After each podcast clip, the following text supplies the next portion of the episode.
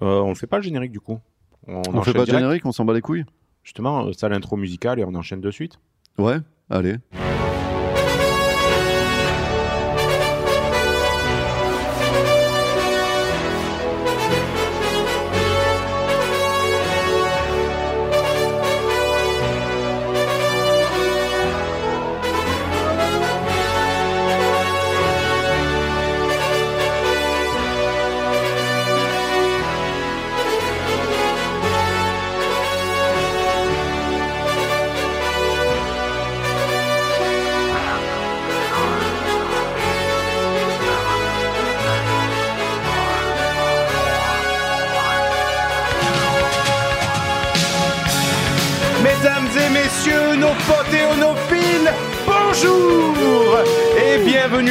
Toute nouvelle saison de Tiers Bouchon. Max Tiers Bouchon, c'est le podcast qui parle de... qu'est-ce qu'on est content de vous retrouver Ça fait un Oh, petit yes. moment qu'on était parti, ça fait un petit moment qu'on vous a dit qu'on y était revenu. Oh. Mais Maxime a retrouvé sa voix, donc nous pouvons enregistrer comme prévu. Ah, que ça fait du bien, que ça fait du Oh, bien ça fait plaisir de te revoir en plus. Ah. Bon, J'irai pas jusque-là bon, concernant moi, bon, parce que bon, quand même, on s'est un petit peu vu. Ouais, hein. on s'est- un petit peu trop vu même. Ouais, ouais, même un peu trop, C'est ouais. sûrement pour ça qu'on a mis si longtemps avant de réenregistrer. On en avait marre de se voir. Ah ouais. Bon, qu'est-ce que t'en penses C'est bien pour démarrer cette petite saison 5. Là, on a plein de choses à raconter. On a On est beaucoup de choses à raconter. Mhm. Ça avance pas mal.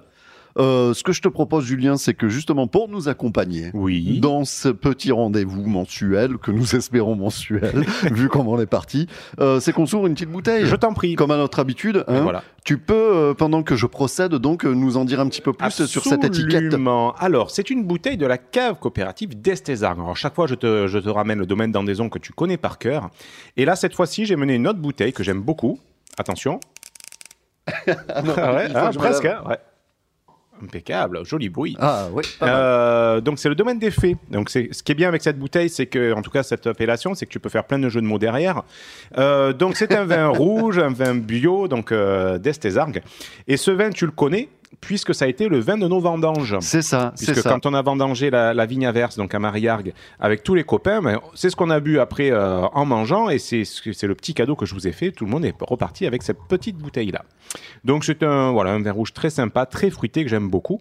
Euh, C'est ça, euh, c'est ça, c'est son grand avantage. C'est pas un vin très complexe et attention, c'est pas du tout un défaut quand euh, je le prononce comme ça. C'est très fruité, très agréable euh, en bouche. Pas trop complexe justement pour ce qu'on avait à faire nous qui étions euh, des, des, des, des bourrins euh, harassés par le travail à la terre. Euh, C'était tout à fait ce qu'il nous fallait. Tu as excellemment, excellemment bien choisi le vin, le, le vin qui a accompagné nos vendanges. Alors, j'ai une toute petite anecdote par Oui. rapport à ce vin. Je goûte, hein. Mais, mais goûte donc. Donc, samedi dernier, été invité chez des amis que j'avais pas vus depuis très très longtemps, au moins deux ou trois ans. Et j'ai dit, bon, ben, qu'est-ce que je ramène pour, pour le repas? Il me dit, ben, ramène du pinard. Maintenant que tu es dans le pinard, autant, autant le voir, quoi. Bon, ok, pas de souci. Et euh, donc, je leur ramène une petite valisette avec trois bouteilles. Donc, un domaine d'endaison obligé, le taureau, et le domaine des fées.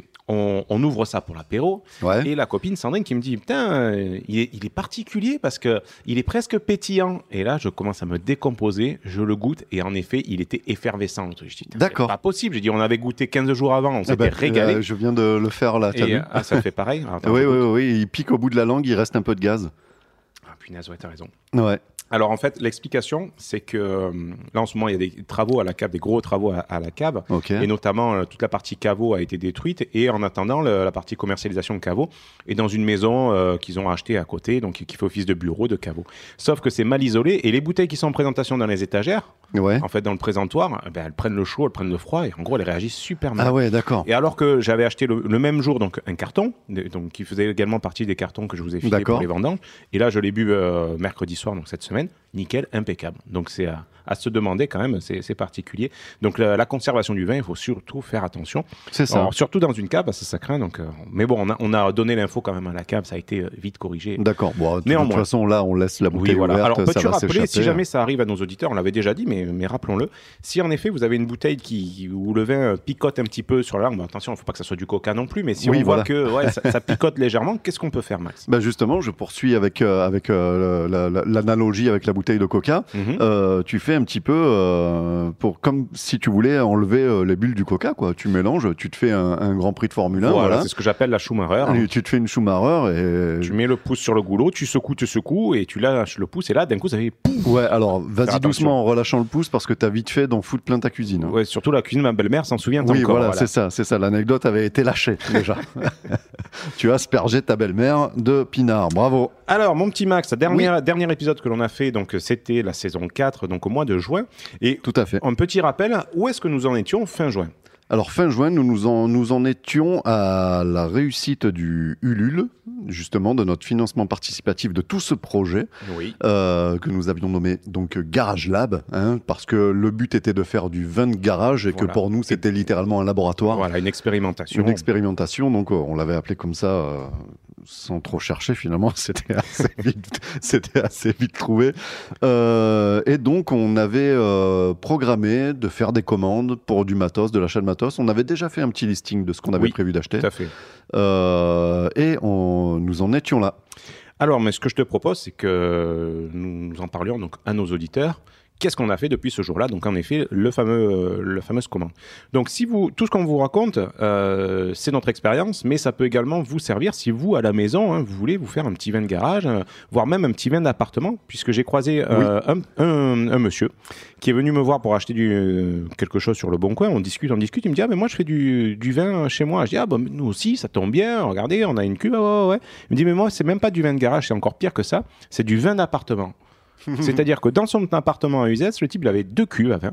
Et il faisait son pinard dans l'appart. Alors, sur il le coup, je dis, euh, mais quand même, les odeurs, le gaz, tout ça. Il me dit, mais, oh, il me dit, y a pas de problème. Quoi. Je dis, bon, ben super. Du coup, ça m'a, ça m'a encouragé parce que je savais pas dans trop euh, dans quoi on, on- on s'engageait. Est-ce qu'on va y arriver, pas y arriver. Donc, lui, il m'a mis un petit peu, un petit peu à l'aise. Alors, qu'est-ce qu'on a acheté comme matériel? Déjà, tu avais trouvé un site internet. Non, on nous avait, proposé, on nous avait euh, Oui. indiqué un site internet. C'était Laurent qui nous avait envoyé des liens. Donc, c'est un site internet italien donc, qui s'appelle Paul Sinelli. Paul Sinelli. Euh, sur lequel on trouve plein de matériel, que ça soit pour l'huile d'olive, que ça soit pour la vinification et plein d'autres choses.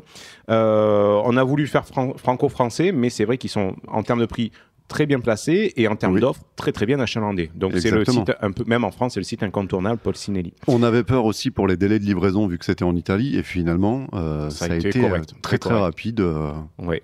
Donc on a commandé une cuve inox. la cuve, Donc voilà. la cuve, donc sachant qu'on voulait faire 2 hectos de vin, euh, on peut pas prendre juste une cuve de 2 hectos puisque quand on va charger le raisin, ça fait C'est beaucoup ça. plus de volume, Il faut qu'on ait un peu de place pour Voilà. bosser quoi. Donc on s'est dit pour être à l'aise, on a pris, euh, on voulait prendre une 3 hectos, mais finalement la différence de prix avec la 4 hectos était minime, donc on a Oui. dit allez, on part sur une 4 hectos, comme ça on sera, on sera vraiment bien à l'aise. Première erreur, euh, on a voulu faire l'économie des pieds de cuve. Ah ouais, mm, c'est vrai. Euh, parce que parce que bah, parce que budget serré. Le but Mm. c'était de, de- quand même d'optimiser le, le- le budget au, au maximum. Euh, je pense pas que ça soit une superbe idée de s'économiser euh, les pieds en Sachant inox. que oui, on y est- c'était 30 euros finalement les pieds inox. C'était 30 euros, c'était pas si cher que ça. Et là, notre cuve, elle a beau être tout jolie, elle tient sur euh, Des des, parpaings. des parpaings et, et des chevrons, quoi. Donc c'est pas. Ça marche aussi, hein. Ça marche aussi, mais bon, c'est vrai que c'est pas des plus heureux. euh, Ouais. Si c'était à refaire, ouais, ça, on n'aurait pas fait Oui, l'économie oui, en effet de, de ça. Ensuite, on a acheté un pressoir manuel. Voilà. Donc c'est comme les pressoirs que vous voyez quand vous êtes dans les, les pays un peu euh, viticoles sur les ronds-points, là, les espèces de, de gros chariots avec vrai, les leviers. C'est la même chose, mais en plus petit. Euh, ensuite, on a, et on en est très fiers, un fouloir et grappoir. Oui. Ça, on nous l'envie, parce que chaque fois qu'on dit, ben, nous, on a un fouloir et grappoir, tout le monde fait Ah ouais, quand même. quoi. Ah, ouais, ouais, ah, quand le même. bourgeois. Donc, euh, ah ouais, donc le fouloir et grappoir, on vous en parlera plus tard là, pour vous expliquer comment, comment ça fonctionne et comment on l'a utilisé. Ensuite, on avait une cuve de macération et on- après d'autres accessoires, euh, des mustimètres, et- Voilà, des bricoles pour, pour faire fonctionner tout ça, quoi. Alors, euh, parallèlement à ces achats de matériel, il y a eu euh, une réflexion qu'on a menée sur euh, deux choses. La première, c'était la problématique du refroidissement. Oui.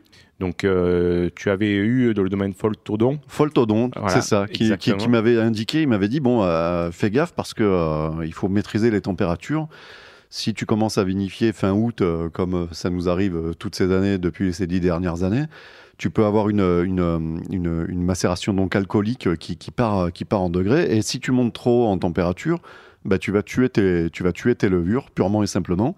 Et, euh, et tu, vas, euh, bah, tu vas fracasser ta, ta macération alcoolique. Donc il faut arriver à gérer euh, la température de ces cuves, sachant que ce qu'il existe habituellement, c'est ce qu'on appelle un drapeau. C'est Mhm. un espèce de, de- de- de serpentin de tuyau qui est plongé dans la cuve, euh, qui est branché à un groupe froid. Ouais. Comme un, un groupe froid, c'est typiquement ce qui vous fait le froid dans le réfrigérateur euh, que vous avez derrière. Quoi. Voilà. Voilà, c'est une machine spécifique avec un gaz spécifique, donc qui va faire circuler un fluide très froid dans la cuve et qui va refroidir le, le mélange. Quoi. Sachant donc, que nous- également parfois les drapeaux et très souvent c'est de l'eau froide.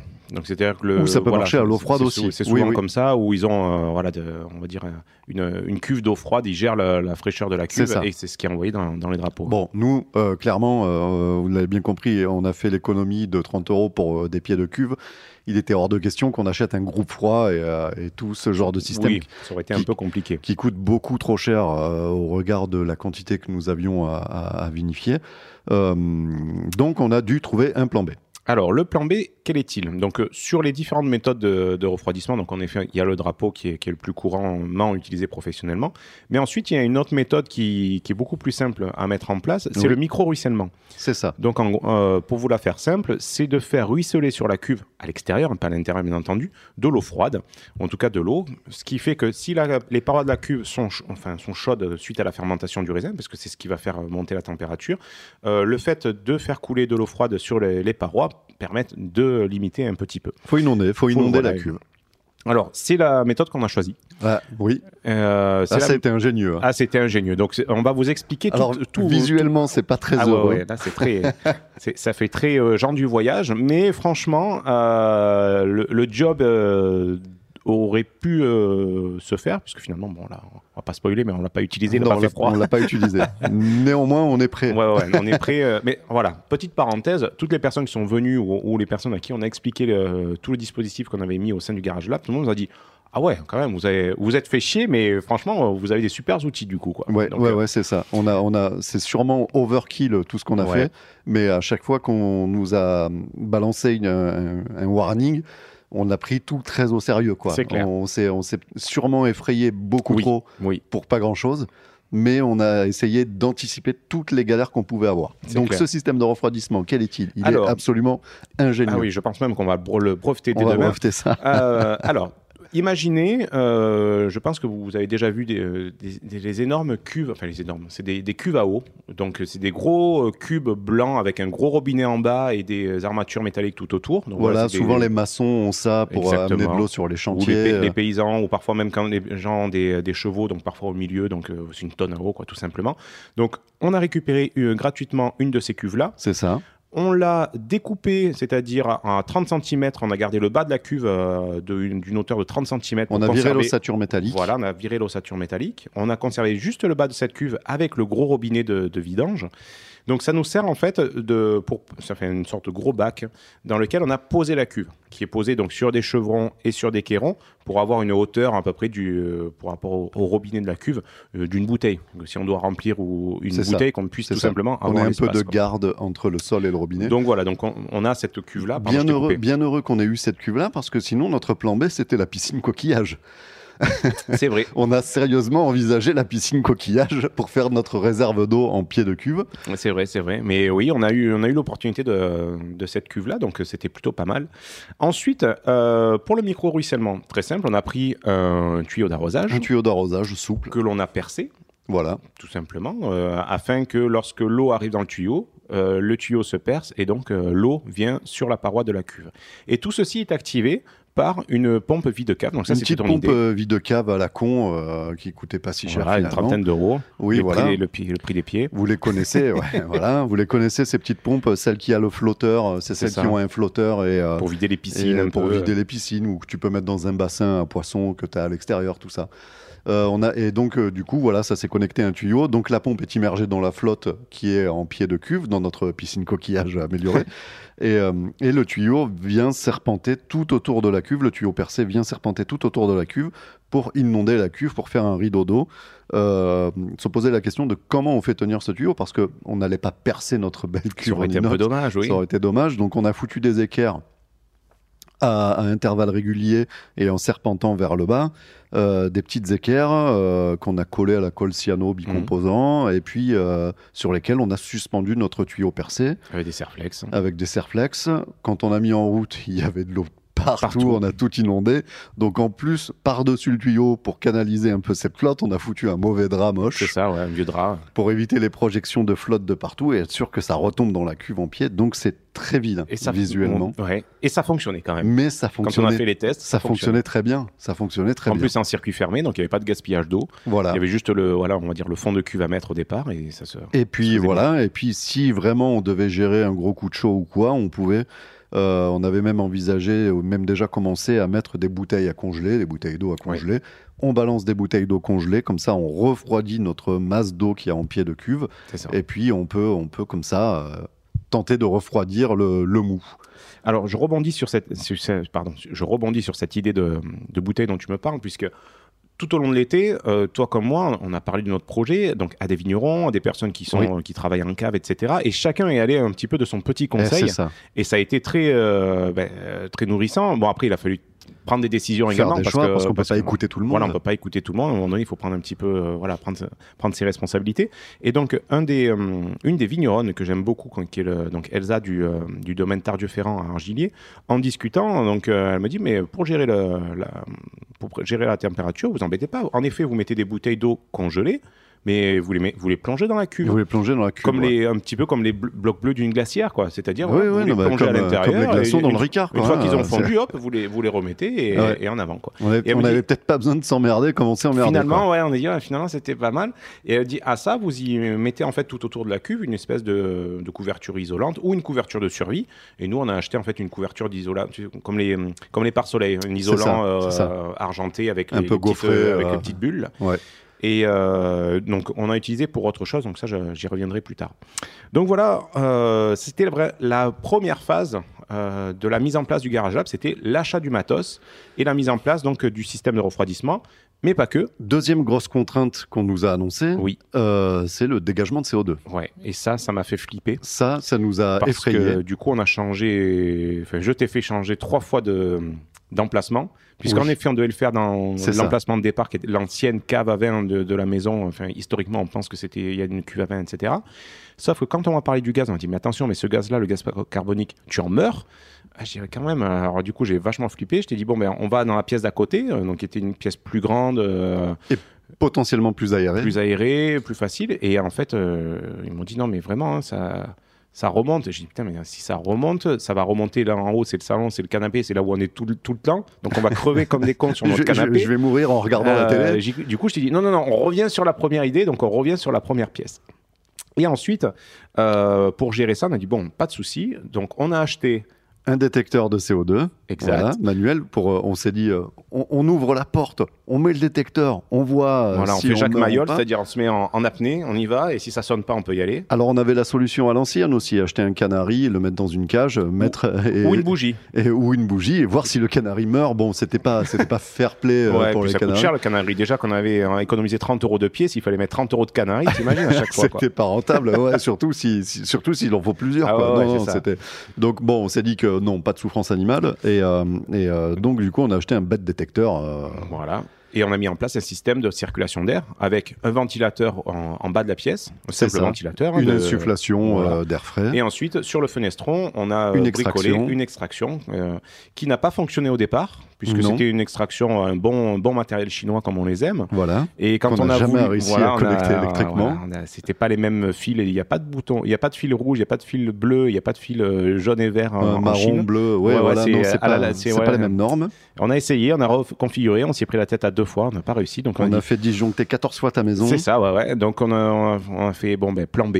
Et tu avais à ta disposition donc des, euh, des VMC de salle de bain, des petits Voilà, des ventilateurs. petits, des petits ventilateurs d'extraction de salle de bain. Voilà, donc finalement on a gardé l'ossature de l'extracteur chinois et on a mis ça à l'intérieur et ça a fonctionné euh, du feu de Du Dieu. feu de Dieu, ça fonctionne super bien. Donc voilà pour cette première phase là avant travaux. Euh, Qu'est-ce que tu en penses du vin maintenant qui s'est un petit peu plus ouvert Eh ben, écoute, je, je, je- j'en repense la même chose que j'en pensais quand on était, euh, quand on était sur ta terre euh, Mm. en train de vendanger. Là il picote plus du tout. Non, non, c'est, bon, il, a pris, il a pris l'air. Voilà, tu sais que c'est ça fait quand même très fruité, 15 c'est degrés. très hein. agréable. Bah ouais, mais on les sent pas. On les sent pas. C'est ça qui est dangereux sûrement, mais on les sent pas. Et c'est euh, c'est c'est un, c'est un très très bon vin de copain. Je sais pas avec quoi euh, je, je l'associerais au niveau des repas. Euh, moi j'associerais bien ou à l'apéro, Oui, tu vois, tout simplement à l'apéritif, ou peut-être même au fromage, mais peut-être pas pour le repas. Non. Surtout maintenant qu'on rentre dans l'automne, on rentre dans les, les jours, un petit, les journées, les soirées un petit peu fraîches. Euh, ça, je trouve que c'est- bien festif avec euh, quatre cacahuètes, un morceau de pâté et pourquoi pas deux rondelles de saucisson. C'est parfait. C'est ça parfait. Il y a quelques tanins aussi. Non, non, c'est très chouette. Domaine très d'effet parfait. Tu vois, je t'ai dit, on peut faire plein de jeux de mots avec, euh, avec cette Oui, non, non, mais je, je ne rentrerai pas dans ton jeu. Alors, euh, revenons en arrière. Nous sommes euh, deuxième semaine d'août. Oui. Tu es en vacances. Je suis en vacances. Nous sommes en congé. Nous sommes en congé. Pas et donc, ensemble. pas ensemble. Mais, mais finalement, on a passé cette semaine en- ensemble pour les travaux. Puisqu'on Oui. s'est dit, maintenant, il faut, ah, on a le matos, on a tout ce qu'il faut. Mais euh, avant de tout mettre en place, il faut aménager l'espace. C'est ça. Alors, qu'est-ce qu'on a fait? On a commencé par débarrasser la pièce parce que c'était un sombre bordel. C'était une pièce qui Voilà. était, comme on vous l'a dit au tout début, qui était dans son jus. hein. donc, euh, il y avait un petit peu de, des gravats, un peu plein de, plein de petits bordels, euh, de l'humidité dans tous les sens. Donc, je me suis dit, bon, mais s'il y a de l'humidité, au moins, ça aura un, un bon effet sur la, sur la cuvaison.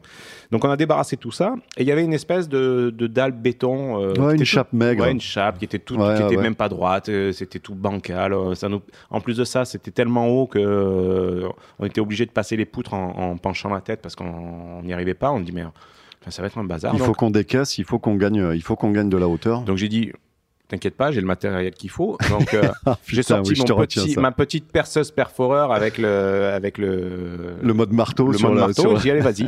Et là, on- au bout de 5 minutes, on avait, enfin tu avais cassé à peu près euh, 3 cm de, Euh, de béton. Un décimètre carré, Un ouais. carré. Et là, tu m'as dit, bon, là, on arrête les bêtises. Non, ça, ça va pas le faire. On va pas passer trois jours là-dessus. Ça va être un carnage. On va à Kiloutou, au Kiloutou du coin là. Et on s'est acheté un vrai perfo. Alors, c'était pas ça que j'avais en tête. On, on a acheté un perfo de bâtard. Un marteau-piqueur, un même. gros marteau piqueur. Le machin fait 1m50 de haut. Il pèse, euh, il pèse peux pas le 30 relever, ouais, kilos. c'est- euh, C'est ce que tu vois en bord de route, quoi. Les mecs, les maçons voilà, sur les bords de les, route. quoi. les vrais trucs. Et c'était trop puissant, limite, pour, euh, pour, pour la pauvre résistance de cette chape. Donc, on s'est plus fait chier à manier le bousin qu'à vraiment casser. Mais au moins, allez, ça a été 2-3 heures de boulot Bah, en 45 minutes, tout était cassé. Voilà. Après, le plus long, ça a été de- d'extraire les gravats. D'extraire les gravats et les euh, allers-retours à la décharge. comme du, du beurre. Mais euh, bon, voilà, ça nous a coûté 50 balles, 57 euros sur le budget. Exactement. Euh, mais, euh, mais bon, c'était amplement. il est, pareil, là, il le fallait parce que si on avait dû tout faire avec ton Ah petit perfo, on on, y aurait passé encore, hein. trois jours, on y serait Et sûrement on aurait encore. certainement grillé le l'appareil en plus. On aurait grillé ton appareil, on aurait sûrement dû racheter un perfo. donc bon, c'était pas de l'argent dépensé inutilement, c'est 54 euros, 57. Je me rappelle plus si c'est 57 50 euros, ouais, c'était moins de 57. 60 euros. ouais. Ouais, c'était moins de 60 euros. Alors une fois qu'on a cassé et euh, viré donc tous les gravats, donc on avait notre euh, sol en, en terre battue et euh, on a voulu faire propre. On a coulé une dalle par rapport à l'espace utilisé par la cuve. Par la cube, c'est ça. On voulait poser justement cette cuve qu'on avait découpée, la cuve euh, en, en plastique sur laquelle on allait mettre la cuve à vin, pour pas que ça soit dans la terre, que ça soit pas bancal. On a fait donc une, une petite dalle qui fait quoi, euh, un mètre, enfin, un mètre Oui, bah, cinquante. t'as- euh, oui, voilà, voilà, un- deux ça, par un, ça fait un gros mètre carré, quoi. Voilà. Ouais. Et, euh, et j'ai apprécié cette, euh, cette étape parce que toi, qui es un grand professionnel du BTP, tu m'as appris comment il fallait faire. Parce que Ah, ouais. si c'était à moi de le faire, elle aurait été loin d'être bien droite. Quoi. Donc oui, déjà, oui, j'ai appris comment on coffrait, donc ça c'est super. Je me suis dit, mais, mais, mais qu'est-ce que j'ai pu galérer par le passé? En fait, c'est tout simple, mais quand t'as pas les méthodes, bah, tu, tu galères. C'est ça, c'est ça. Donc on a coffré, et ensuite, une fois qu'on a fait les. euh, on a tout fait à la brouette, hein, on n'a pas pris de bétonnière. hein, donc Ah non, les sacs non, non, de béton, l'eau et tout à la, Ah, tout comment, à la on mélange, brouette. comment on mélange Ah du béton oui, à la Tu m'as montré il y a comment une vraie mélange, technique. Une vraie technique. Même, même pour ouvrir les sacs de ciment, il y a une vraie technique. hein, Donc, euh, ouais, ouais, là-dessus, je, je Ça m'a rappelé un mes, grand merci. mes, mes- mes vacances d'été quand j'avais de 14 à 17 ans euh, chez, euh, chez le père de Greg qui est maçon euh, où, on, où on faisait, où on faisait justement ça. Avec des vrais outils, pas comme nous, mais euh, pas avec une brouette crevée. mais euh, oui, ouais, parce que la ça- brouette ne bougeait pas. Quoi. Elle avait l'avantage d'avoir une cuve. Quoi. Alors du coup, elle est, elle est testable, vu que, vu que la roue que était la roue crevée. était morte. euh, bon. Donc on a fait ça, ça et en plus euh, tu as fait ça bien parce qu'à un moment donné tu m'as dit ouais tu mets à niveau. Maintenant qu'on a coulé tu mets à niveau. Donc je n'ai pas réussi à faire et tu l'as fait formidablement bien. Donc euh, à quatre pattes avec ton petit niveau et en avant là là je Paf, gratte paf, là j'en remets là tac tac. Et en- le lendemain c'était quasiment déjà sec donc on avait fait une, une belle Ouais. une belle euh, euh, dalle. Et on a fait des marches une marche d'escalier. Le, seul- le seul regret, c'est le, le fameux fer à boudin. si, je t'en ai parlé. quoi Parce que quand on coule la dalle, les arêtes sont ah oui, vives. oui oui tout à fait Et normalement, tu as ce qu'on appelle un, un fer à boudin, c'est un, un quart de rond euh, en négatif Mhm. que tu viens glisser sur ta planche de coffrage. Comme ça, ça arrondit les angles proprement. Euh, c'est ce que tu vois, euh, voilà, quand tous les Oui. angles de dalle sont arrondis, voilà, c'est fait au fer à boudin. C'est une espèce de poignée comme ça, avec un morceau de fer euh, formé. Et, euh, et, et ça fait très très propre. Ça fait pro. Bon, on n'avait pas de fer à boudin Oui, sous, sous la main. vrai, c'est vrai. Mais, euh, mais donc on a des arêtes vives et puis, et puis tant pis. Oui, on y mettra un jour du carrelage et ça se verra plus. C'est ça.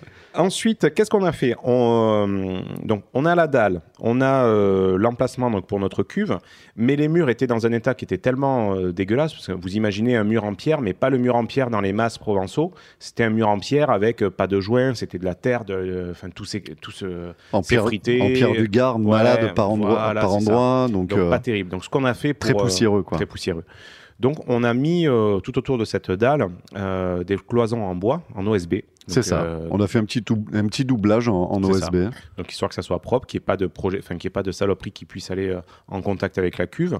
Et ensuite on a enduit le dessus de, de ce mur, parce que le- la cloison en bois, elle va, on va dire jusqu'à, faisait quoi, un mètre je crois. hein, C'est euh, un mètre, un mètre vingt. voilà, un au- mètre vingt de hauteur. Et le mur restant, donc voilà, on a tout enduit, donc avec euh, un enduit euh, hydrofuge, un truc euh, assez sympa. Donc visuellement, euh, on a le, le- le coin de cette pièce qui est bien enduit, qui est super propre. C'est très joli. super beau. Le, Et est quand on tourne beau. la tête, on dit ah ouais, après c'est encore le chantier. Mais voilà, ce qu'on voulait, c'était euh, protéger cet espace-là, qu'il n'y ait pas de, de corps étranger euh, dans la cuve. Quoi. Bah oui, voilà, qu'on qu'on qu'on travaille pas un mètre cube de poussière euh, dans la cuve, dans notre vin. Quoi. Il fallait qu'on ait un endroit propre pour travailler. Ensuite, il a fallu euh, électriser entre guillemets, enfin en tout cas, mais, euh, mettre de l'électricité dans Électrifier, cette. euh, ouais, ouais. électriser, je sais pas, Je sais pas, ouais, électrifier, le- électrifier le, lieu. le lieu, en effet, euh, puisque il l'était, c'est-à-dire il y avait donc qui pendouillait quelque part une prise que tu avais oui. vraiment peur d'utiliser Ouais, et, ouais, ouais. euh, et à raison, puisque dès qu'on essayait de brancher quelque chose, il y avait le, fil, le fil rouge qui se débranchait. On dit putain, on va choper une châtaigne, on, on va, va se on prendre va mourir, 220 on va direct, mourir. on va mourir. donc, euh, on, quand suis parti euh, au bout de ces deux semaines, on dit bon, maintenant il faut gérer l'électricité. Et je me suis dit, oh, je vais le faire. En gros, je fais, je regarde comme c'est fait, je fais pareil, je branche, si ça disjoncte pas, c'est que c'est bon. Mais je me sentais quand même pas. Donc, on avait tiré des gaines, on avait préparé les choses, mais j'étais, j'étais pas serein. Et on fait ton anniversaire. Oui, On fait tes 30 ans. mais oui, ouais, ouais, ouais. ouais. quelque chose près. Bah, plus 10, mais oui, oui, ouais, ouais, c'est ça. Et ça. on discute avec un, un membre du comité des Charles de Gaulle, Ok, le que- copain, ouais. voilà, le copain qu'on appelle Boots. Et donc on, on lui explique où on en est dans le projet. Et il, me- et il me dit, mais il te faut un électricien Je dis, bah ouais. Il me dit, ben Bernard. Je dis, quoi Bernard? Ben, Tu demandes à Bernard. Bah, tu demandes à Bernard. mais dis, mais, mais, Nanar, l'électricien, c'est bien sûr. qui, Nanar? Et il dit, mais c'est mon père, il est à la retraite, il, il se fait chier comme un rat mort, il, il sait faire, il va te faire. Bon, bon, il l'appelle devant nous, hein, il dit, bon, ouais, ouais, Ouais. Bernard, euh, tu fais quoi dimanche prochain? Ben, tu es à Domazan, euh, tu as aidé les collègues. Bon, ok. ok, super. Euh, et donc, euh, il me dit, bon, ben voilà, son numéro, tu l'appelles dans la semaine pour convenir des détails. Je l'appelle, mais très gêné, en disant, écoute, euh, voilà, et ton, ton fils t'a pris un petit peu Il t'a mis un petit peu le couteau sous la gorge. si tu veux pas venir, je comprends. Je, je- dis non, moi je viens. Alors moi j'étais gêné. Alors je dis mais non, mais vraiment, moi ça me gêne et tout. Il me dit non, mais après si tu veux pas que je vienne parce que tu as trouvé quelqu'un, tu me le dis, il y a pas de souci. Non, je dis non, mais j'ai envie que tu viennes, mais ça me gêne vraiment parce que Non, non, je c'était bénévole. dans on la est merde. d'accord c'était bénévole. et donc le samedi d'après, donc il est venu, il est resté toute la journée. Il est arrivé à 8 heures avec les croissants adorables, quoi, avec les croissants, les pains au chocolat. Euh, il est resté toute la journée et il nous a fait un travail du feu de Dieu. ouais, il t'a même remis aux normes euh, une partie de ton installation Ah électrique ouais. euh, de la maison. Parce que dans la était- pièce, on avait un tableau, dégueulasse. ouais, une boîte de dérivation avec des, des fils qui partaient Des dans fils, tous les des sens. dominos, des trucs, c'était Ah, dégueulasse. Il a tout remis ça quoi. nickel. Il a remis ça nickel. Il a fait un on travail incroyable. Quatre euh, lampes atelier, euh, des, trois blocs prises. Enfin voilà, on a vraiment un super outil de travail maintenant. Donc ça a mis un point d'arrêt aux travaux, euh, puisqu'après euh, les vendanges n'étaient pas très loin et on pouvait plus se permettre de faire des travaux, de gratter, etc. Puisque Voilà. fallait pas mettre des matières en suspension. Donc voilà, Le- les travaux sont terminés le jour où, Les où travaux Papa Boots est parti. Les travaux sont terminés. Si on s'est fait une dernière demi-journée de nettoyage, nettoyage des outils, nettoyage de Oui, la cuve, nettoyage Oui, du, du, du- du fouloir érappoir, euh, du pressoir, tout ça, histoire d'être prêt euh, ben, pour la prochaine étape qui était les, les vendanges.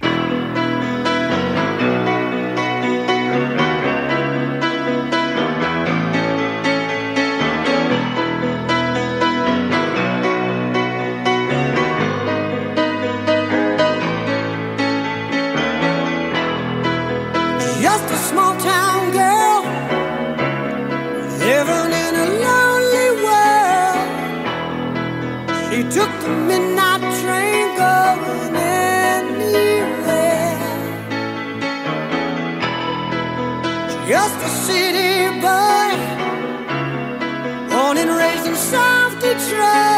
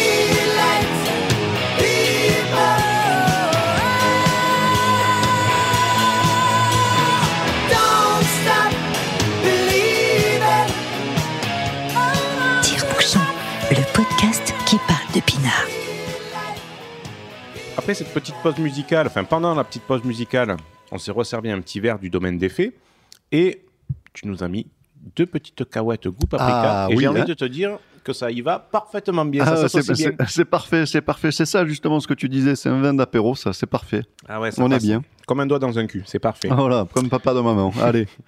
Alors, je te On propose euh, de partager avec nos auditeurs et nos onopotes les petites galères qu'on a eues. Les Parce petites que, galères, euh, finalement, bon, bien sûr. pas grand chose, mais on a eu des petites galères qui nous ont fait un petit peu sourire et parfois un petit peu stresser. Euh, notamment, alors la première qui me vient à l'esprit, c'est quand on a passé commande du, du matériel. Donc, euh, Oui. comme tu dis, on a reçu ça rapidement. Et j'étais persuadé que ça. J'ai pris une semaine de vacances. En gros, une semaine, je suis parti de chez moi et j'étais persuadé que ça allait tomber. Normalement, ça devait être livré juste avant. Et j'étais persuadé que ça, ça arriverait Que pendant les ça, vacances. ça allait déraper. Et Et que en effet, c'est. en effet. Mais euh, ce qui était cool, c'est que c'était un vrai transporteur. Le Oui. mec, c'est son métier. Tu vois, c'est pas le livreur Amazon qui te jette ton colis sur la fenêtre et il dit Eh, c'est bon, c'est livré. Allez, quoi. bisous. Euh, le mec m'appelle, il dit oui, je suis pas très loin de chez vous, tout ça. J'ai écouté, je suis embêté, je suis Oui, pas chez moi. Puis c'est surtout que c'est pas un truc qui tient dans la boîte aux lettres, quoi. Voilà. C'était une palette. euh, Une palette, trois palettes, mon Ah, coco. pardon. Parce que là, il me dit oui, pas de souci, machin. Bah, je suis, euh, je dis par contre la semaine prochaine, il y a aucun problème, monsieur. Je ramène euh, les colis, tout ça, je le note, ça- on le remet à la, on le remet à, à la livraison la semaine prochaine. Et euh, de fait, parce qu'il y avait trois palettes. Ouais. Donc quand il est arrivé, qu'il m'a déballé trois palettes, j'ai dit mon dieu, mais qu'est-ce que je vais faire de tout ça? Parce que c'était quand même bien emballé, Euh, ça prenait quand même beaucoup de place. Donc euh, voilà, je me suis démerdé à charger tout ça dans la cave et après on, on s'était débrouillé. Donc voilà, ça c'était C'était une petite galère. Petite galère, euh, je vais rebondir euh, justement là-dessus, puisque dans ce lot de trois palettes, euh, Oui. c'était euh, chez Paul Sinelli, genre euh, un kit, euh, un kit avec un petit peu tout compris pour euh, faire de la vinif. Ouais. Donc euh, c'était c'est un starter pack, c'était assez pratique pour nous. Mais dans ce starter pack, il y avait pas de cuve, mais euh, une espèce de grosse banaste, Oui. un énorme baquet, euh, Voilà. une énorme, euh, Ils appelaient ça une cuve de macération, une grosse poubelle en plastique, une quoi, grosse poubelle de en- 350 litres. donc gigantesque, mais vraiment, ça, ça rentre pas dans, ça rentre probablement pas dans votre voiture. Je sais pas ce que vous avez comme voiture, cher auditeur, mais Mais c'est sûr que ça y rentre pas. c'est sûr que ça y rentre pas. Donc, donc voilà. Donc l'idée c'était de, bah, de pas s'en servir puisque elle passait pas la porte. On aurait pu s'en servir, on lui aurait sûrement trouvé une utilité si jamais cette banaste avait passé la porte et qu'on pouvait la mettre dans notre chai, dans notre petit chai improvisé. Euh, seulement, on savait pas quoi en foutre. Donc euh, on l'a foutu à la vente Voilà, sur, deux solutions. Ou on l'a disqué pour faire passer la porte, ou Voilà. on la vendait. Où on la vendait. Bon, ça nous faisait chier de, de disquer ça, surtout quand on pense que ça aurait perdu son intégrité euh, mécanique et que ça aurait été un truc tout, euh, tout, tout de Game Boy là, et que ça aurait jamais tenu. Euh, donc, euh, on a cherché à la vendre. Tu as eu plusieurs pistes. Plusieurs Oui. personnes se sont déplacées. Alors, premier appel. Oui, bonjour. euh, voilà, on est des jeunes, on, on fait du pinard, on n'a pas trop de budget, euh, ça nous intéresse. Je dis, ouais, pas de ben, problème, ben, ben, venez, passez. Et euh, donc, il me dit, ouais, mais c'est pas moi, c'est mon associé qui va venir, tout ça. Donc, il a annulé deux, trois fois le rendez-vous, donc tu vois le truc. Et un jour, il, euh, il m'appelle, il me dit, bon, c'est mon collègue qui va venir, ok, pas de souci, pas de souci. Le gars arrive entre midi et deux. Et là, je le vois, il avait une, une très belle voiture. Oui. Il était donc venu avec trois copains, donc ils étaient trois au total D'accord. Une magnifique euh, BMW décapotable, mais vieux modèle des années 90, tu vois, tu flambante. super, tu vois. Immatriculé dans le 78, je dis, en plus des Parigo, c'est bien. Et là, il, il- il- il sort de la voiture, enfin, il saute. Il arrive vers moi, et là, la première chose que je lui dis, après bonjour, c'est, vous êtes ambitieux. Il me dit pourquoi? J'ai dit la cuve, elle rentrera jamais dans votre voiture. Monsieur, Monsieur, t'inquiète. le parisien de base. Mais si, toi, provincial, tu comprends rien, je vais t'apprendre la vie. Je dis, bon, ok, pas de problème. J'ouvre la porte de la cave, il fait, ah ouais, quand même, ouais. ah, Ah, ouais, ah, ah, bah, bah, oui. Et là, 350 le- litres, hein. Et donc, le mec qui conduisait, qui était propriétaire de la voiture, là, il fait, what? C'est ça la mode, ça. What? J'adore ça. Et euh, il me dit, bon, ben, en gros, il faut que tu demandes à ton autre pote qui vienne avec son kangou. Bon, pas de problème. Le mec du kangou m'envoie un message, il me dit, ouais, désolé, je passe demain. Et de- le lendemain, il m'envoie un message, ah, désolé, je peux pas, je vous rappelle. Et en fait, il est jamais repassé. quoi. Bon, ok, Donc, super. Tu vois, les- le genre de vente sur le bon coin qui te fait dire, mais j'arrête le bon coin parce Oui. que vraiment, j'ai d'autres choses à foutre que ça, quoi. Je vais surtout pas euh, euh, poser des RTT pour euh, voilà, la mais visite des gens parce voilà, que c'est ça, parce tu que souvent ils te disent oui, vous êtes là à 16h45, mais non, non, je suis Non, pas là à j'ai- 16h45. Quoi. Bon, bref. Euh, donc plus de nouvelles depuis, et ça m'embêtait parce que ça me prenait énormément de place euh, Déjà. chez moi, quoi, tu vois. Et euh, cette semaine, un monsieur m'appelle, il me dit j'appelle pour la cube, oui, je peux venir la chercher ce soir, oui. Oui. Et euh, il me dit ben j'arrive. Ok, Oui. bon, très bien. Donc le mec arrive euh, juste avant moi. euh, bonjour, bonjour, bah, très sympa. Euh, je lui montre la cube, il me dit ouais, c'est nickel. Et il me dit ah, c'est bon, sympa. Il me dit vous, vous avez fini les vendanges Je suis oui, nous on a fini. Il me dit ah, parce que chez nous ça continue. Je dis mais vous êtes d'où? Il me dit de Sorgue. Donc Sorgue, c'est une petite ville à côté d'Avignon. Voilà. Et euh, je dis mais vous êtes vigneron? Il me dit ben non, je suis prêtre. je dis mais sans déconner. Euh, je dis mais vous allez faire du vin de messe alors. alors il rigole et tout. Et en fait il travaille dans un séminaire, donc hein, c'est-à-dire l'école qui forme les, les ça, futurs curés. ouais. Quoi. Et, euh, et ils essayent de faire, donc ils ont des partenariats un peu avec des vignerons, tout ça, ils vont essayer de faire leur, leur propre vin. Leur donc, propre vin, ouais. Ce qui C'est sympa. Donc euh, on charge la- le truc, je sympathise vraiment avec le bonhomme, un mec euh, le cœur sur la main, enfin euh, tout ce que tu peux imaginer du curé, quoi, tu vois, le mec sympa, quoi. En plus, Ouais, euh, il était pas vieux, quoi, il devait avoir une quarantaine d'années. Et au moment, lorsqu'il m'a sorti son, son portefeuille avec les 50 euros, j'ai dit, vous savez quoi? Ça m'a fait trop de la peine. J'ai dit, non, j'ai dit, gardez vos sous. J'ai dit, ça me fait plaisir. Pour Vous vos êtes- bonnes œuvres. en gros, voilà, c'est, allez, si c'est pour l'église, c'est bon. Non, il me dit, mais non, vous rigolez et tout, c'est votre. J'ai dit, non, non, j'ai dit, franchement, gardez-la. Euh, vous allez faire comme nous, vous allez vous amuser à faire du pinard, donc voilà, amusez-vous, et, et puis, et puis voilà. Quoi. Et voilà. Donc, euh, tout à l'heure, quand je suis arrivé, je t'ai dit, bon, alors la cuve. euh, Alors, de- je, je l'ai vendue. je l'ai vendue. Enfin, elle est partie. Elle est partie, mais je l'ai pas vendue. Bon, tu m'as dit, ouais, c'est bon, c'est pas grave. Donc Ça m'a rassuré. Mais c'est vrai que je me voyais mal prendre 50 euros au curé. Donc, je dis, allez, c'est bon, ils galèrent assez, ces gens-là. On va pas, on va pas Alors, en on va- rajouter une couche. On va peut-être avoir des problèmes à- à- avec nos donateurs, puisque c'est finalement euh, nos donateurs qui ont euh, aidé la paroisse. ils ont, ils ont peut-être pas envie de ça. Alors, Bon. oui, oui et non. Puisque finalement, tu te souviens que le kit dont tu as parlé, Oui, euh, finalement, si on achetait tout euh, au détail, ça revenait plus cher que en vrai. prenant le kit. Donc finalement, même dans le kit, on a eu des, des choses dont on n'avait pas besoin. Et donc on s'est dit, c'est pas grave, on, on va acheter à la carte, entre guillemets. Mais en fait, en achetant la carte, Les ça nous revenait beaucoup plus euh, cher. ouais, et surtout les frais de transport Voilà. euh, qui s'accumulaient d'article en article. Oui, parce que ça, ça on l'avait pas noté. Ça, on l'avait pas noté, on s'était dit, ouais, c'est bon, ça coûte tant. ça, on pensait tant. que c'était un budget de genre 70 balles pour la livraison et peu importe ce que tu prennes. Et non, les frais de livraison s'ajoutent par Oui. article à Et chaque fois. C'est plusieurs centaines d'euros. Et à la fin, euh, le- le- le- le- la note était salée, donc euh, on a révisé un petit peu notre jugement sur. euh, Oui, on a, sur, euh, on sur sacrifié matos, certaines choses. oui. C'est ça, exactement. Notamment les bouteilles pour plus tard. On a dit, bon, ça, on verra ça plus tard. on verra si on peut pas trouver des bouteilles en France, Ouais. des machins, tout ça. Donc, oui, pour l'instant, on n'a toujours pas acheté les bouteilles, ni les bouchons, ni l'embouteilleuse. Donc, euh, Alors, on s'est rendu compte d'une chose, hein, toujours dans le, le registre des galères, c'est qu'une fois qu'on a déballé tout le matériel, il nous manquait une chose essentielle le robinet de la cuve. ouais, Puisque la cuve, vous imaginez, c'est une, une espèce de, de baril, quoi, un cylindre en, un cylindre inox, en inox. avec tout en bas un filetage pour mettre un robinet, visser un, un robinet. Et là, on s'est rendu compte qu'il n'y avait pas de robinet. Donc, on a dit, bon, c'est pas grave. Euh, pas très loin de chez moi, il y avait euh, donc euh, une société spécialisée dans tout ce qui est matériel vitivinicole. On dit, on va, ouais. on va là-bas. Et donc, nous voilà partis euh, dans cette société qu'on ne nommera, on ne nommera pas. Et euh, on arrive sur place, et c'était, n'oublions pas, on est euh, deuxième semaine d'août, donc euh, autour du 15 août, donc euh, normalement la France s'arrête, mais les entreprises qui restent ouvertes devraient parfois fermer, puisqu'elles ne gardent que les stagiaires ou les personnes en gros qui ne sont pas du tout sont- C'est des fantômes, les mecs. Quoi. Et donc on arrive, donc on savait pas, on n'avait aucune notion de plomberie, on savait pas les trois quarts, les machins, tout oui, ça. C'est quoi en le diamètre? Ah, bah, Oui, bah, bah, Du coup, on a mesuré le diamètre, voilà, Voilà. avec un, un mètre, un- enfin un centimètre. euh, on a dit bon, 26 mm. on arrive, voilà, il y en a, un- on lui explique la situation rapidement. On dit, il nous faut un robinet pour ça. Ah. Alors déjà, il faut remettre dans son contexte, c'est-à-dire, on rentre. Ouais. Bonjour, vous voulez quelque chose? Ben oui, si on est là, c'est pas pour commander un steak frites, je pense. Oh, tu es dur, tu es dur. Oui, oui, oui, mais ça m'a saoulé, quoi. J'ai dit à un moment donné, il faut être un peu sérieux avec les clients, quoi. Et euh, déjà, il nous a renseigné, entre guillemets, renseigné est un bien grand mot, euh, avec son verre d'eau à la main, quoi. Donc Oui. imaginez, vous êtes euh, dans un magasin, le mec il est en train de boire son verre et il vous renseigne. Donc autant vous dire qu'il en a rien à chier, quoi. Et on lui dit voilà, il nous faut un robinet pour tel diamètre, etc. Il me dit ouais, non, je sais pas. euh. Donc à aucun moment, il a pris, euh, on va dire, un, un pied à coulisses ou quoi pour, pour comparer nos mesures avec ce que pourrait Oui, être en, on va dire, en diamètre classique. Parce que voilà, les, les, les, les, les- les robinets de cuve et tout, euh, le, le diamètre, la taille du filetage, ça s'exprime en pouces. Donc, t'as- t'as- t'as- un ou trois quarts ou un demi. ben voilà, c'est c'est ça, tu as soit un demi-pouce, soit trois quarts de pouce, soit euh, un pouce. Voilà. Au-delà, euh, c'est compliqué. Mais euh, bon, voilà. Bon, le fait est que nous, on savait pas. On savait pas, on, on arrive. Si on va dans un magasin spécialisé, c'est à un moment donné pour se faire un peu conseiller, quoi. Et là, il nous dit, ouais, ça doit être du trois quarts. Bon, si tiens, on a un semblant de compétence, On a une piste. euh, on a une piste.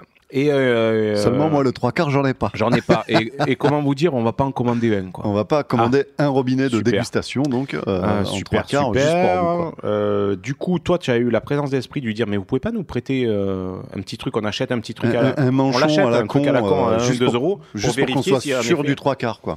Et là, il dit, ah ben oui, prenez ça. Bon, on arrive au comptoir pour payer. Pour payer, ouais. Vous êtes en compte? J'ai dit ben non. Ben, je vous donne les. euh, du coup, on allait créer le compte. Et en fait, on s'est rendu compte qu'il a tellement eu la flemme de créer le de compte créer le compte. qu'il nous a dit non, mais c'est bon, je vous le donne. euh, Non, mais vous ça, le ramènerez à euh, l'occasion, quoi. On a dit, bon, ok. Donc, ok. Et là, on sort du magasin et on voit un magasin de bricolage, un monsieur bricolage. On dit tiens, allez, rentrons dans ce magasin, on va acheter la pompe vide cave et on va essayer de trouver une vanne. Oui, Une voilà. vanne de robinet Une vanne de- tour, quoi, euh, euh, classique, classique, quoi. ouais. Donc en effet, on en achète une, tout ça. On achète une pompe vide de cave. Mais en- en ouvrant le carton dans le magasin, on se dit, bon, on va quand même voir comment ça se passe. On voyait pas trop comment ça fonctionnait, les, les sorties et machin. On dit, c'est pas grave, on va demander à un vendeur. Et là, on arrive euh, à la caisse, enfin à la caisse centrale, parce que c'était vraiment un tout petit magasin. Ouais, ouais, ouais. Et le jeune nous dit Ah, mais mon collègue, il est pas là, il est dehors, il renseigne, tout ça. Ben, allez le voir dehors. Je dis Mais non, je vais pas l'attendre dehors. Vous, lui, je l'attends ici. Et quand vrai, il est là, on- il, va nous, il, va nous, il va nous renseigner. Bon. C'était un cauchemar Ah ouais. aussi. là. Même jour, hein, même jour, même heure. hein.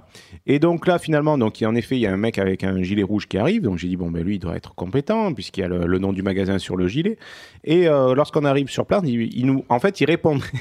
On donnait des questions fermées et il répondait aux questions fermées parce qu'on voulait savoir quoi. C'est une pompe? Oui, c'est une pompe. Oui, D'accord. Et les sorties, ça se passe comment? Ça- On doit le mettre dans le trou? Oui, oui, faut vous mettre devez dans le trou. Et sauf que je lui dis, mais si on met dans le tuyau dans le trou, il n'y a aucune étanchéité, donc ça va pas tenir. Ah ben ouais. Mais qu'est-ce qu'on peut mettre alors? Ah ben ce tuyau peut-être? Ah oui, vous pouvez mettre ce tuyau. En fait, il, il comprenait rien. Plutôt que de nous Ouais. dire, écoutez, je vais être sincère avec vous. Je sais, sais, je sais pas. rien. En fait, il s'est débarrassé de nous, mais comme un connard, quoi. Bon, on, On a se- trouvé. on- ouais, mais on savait pertinemment que c'était pas bon, mais on dit bah c'est pas grave, on, On, prend, va, prend quand on même va- ça. on va bidouiller. On, va, trouve euh, va au rayon euh, plomberie une vanne, quart de tour, euh, trois quarts, tout ça. On dit bon, on va l'acheter, on va tester En laiton. en laiton et on y va. Euh, on arrive sur place, c'était pas le bon format. On dit bon, tant pis, on le ramènera. Oui, on a, Le- pris, on a pris un pouce. Voilà, on a pris un pouce. On arrive sur place, c'était pas le bon truc. Bon, ok, c'est pas grave, on, on la ramènera. On a, du coup, on a dit bon, allez, pas de panique. On va tester donc le système de refroidissement, le tuyau, on va le percer. On, on a mis des Serfex. Enfin, en gros, ça fonctionnait. Ça, Ça, on était bon. D'accord. Je passe un petit coup de fil à, à un, ami, enfin un, un collègue de d'Omazan, qui est un, un vigneron à la retraite, qui m'a dit tu, si tu as des questions, tu me demandes, il n'y a aucun problème. J'ai dit vanne de quart de tour, machin, en laiton, c'est bon. Et il me dit interdit, Eh. inox obligatoire. C'est mort. Ouais. Donc on a dit bon mais ça on va vraiment le ramener du coup. Et euh, tu as trouvé sur internet une vanne demi-tour euh, trois quarts, Trois quarts, en euh, inox sur- Mano Mano, voilà, voilà, voilà, un site de bricolage bien connu qu'on n'aura jamais reçu. Bah non. Et les vendanges arrivant à grands pas, j'ai dit là ça commence à sentir euh, sévèrement du cul. Et j'ai dit bon mais tant pis, on payera les frais de port. Donc on est retourné sur le site Paul Sinelli et on a commandé le robinet en plus qui, qui- qui était, de- qui était fourni normalement avec quoi.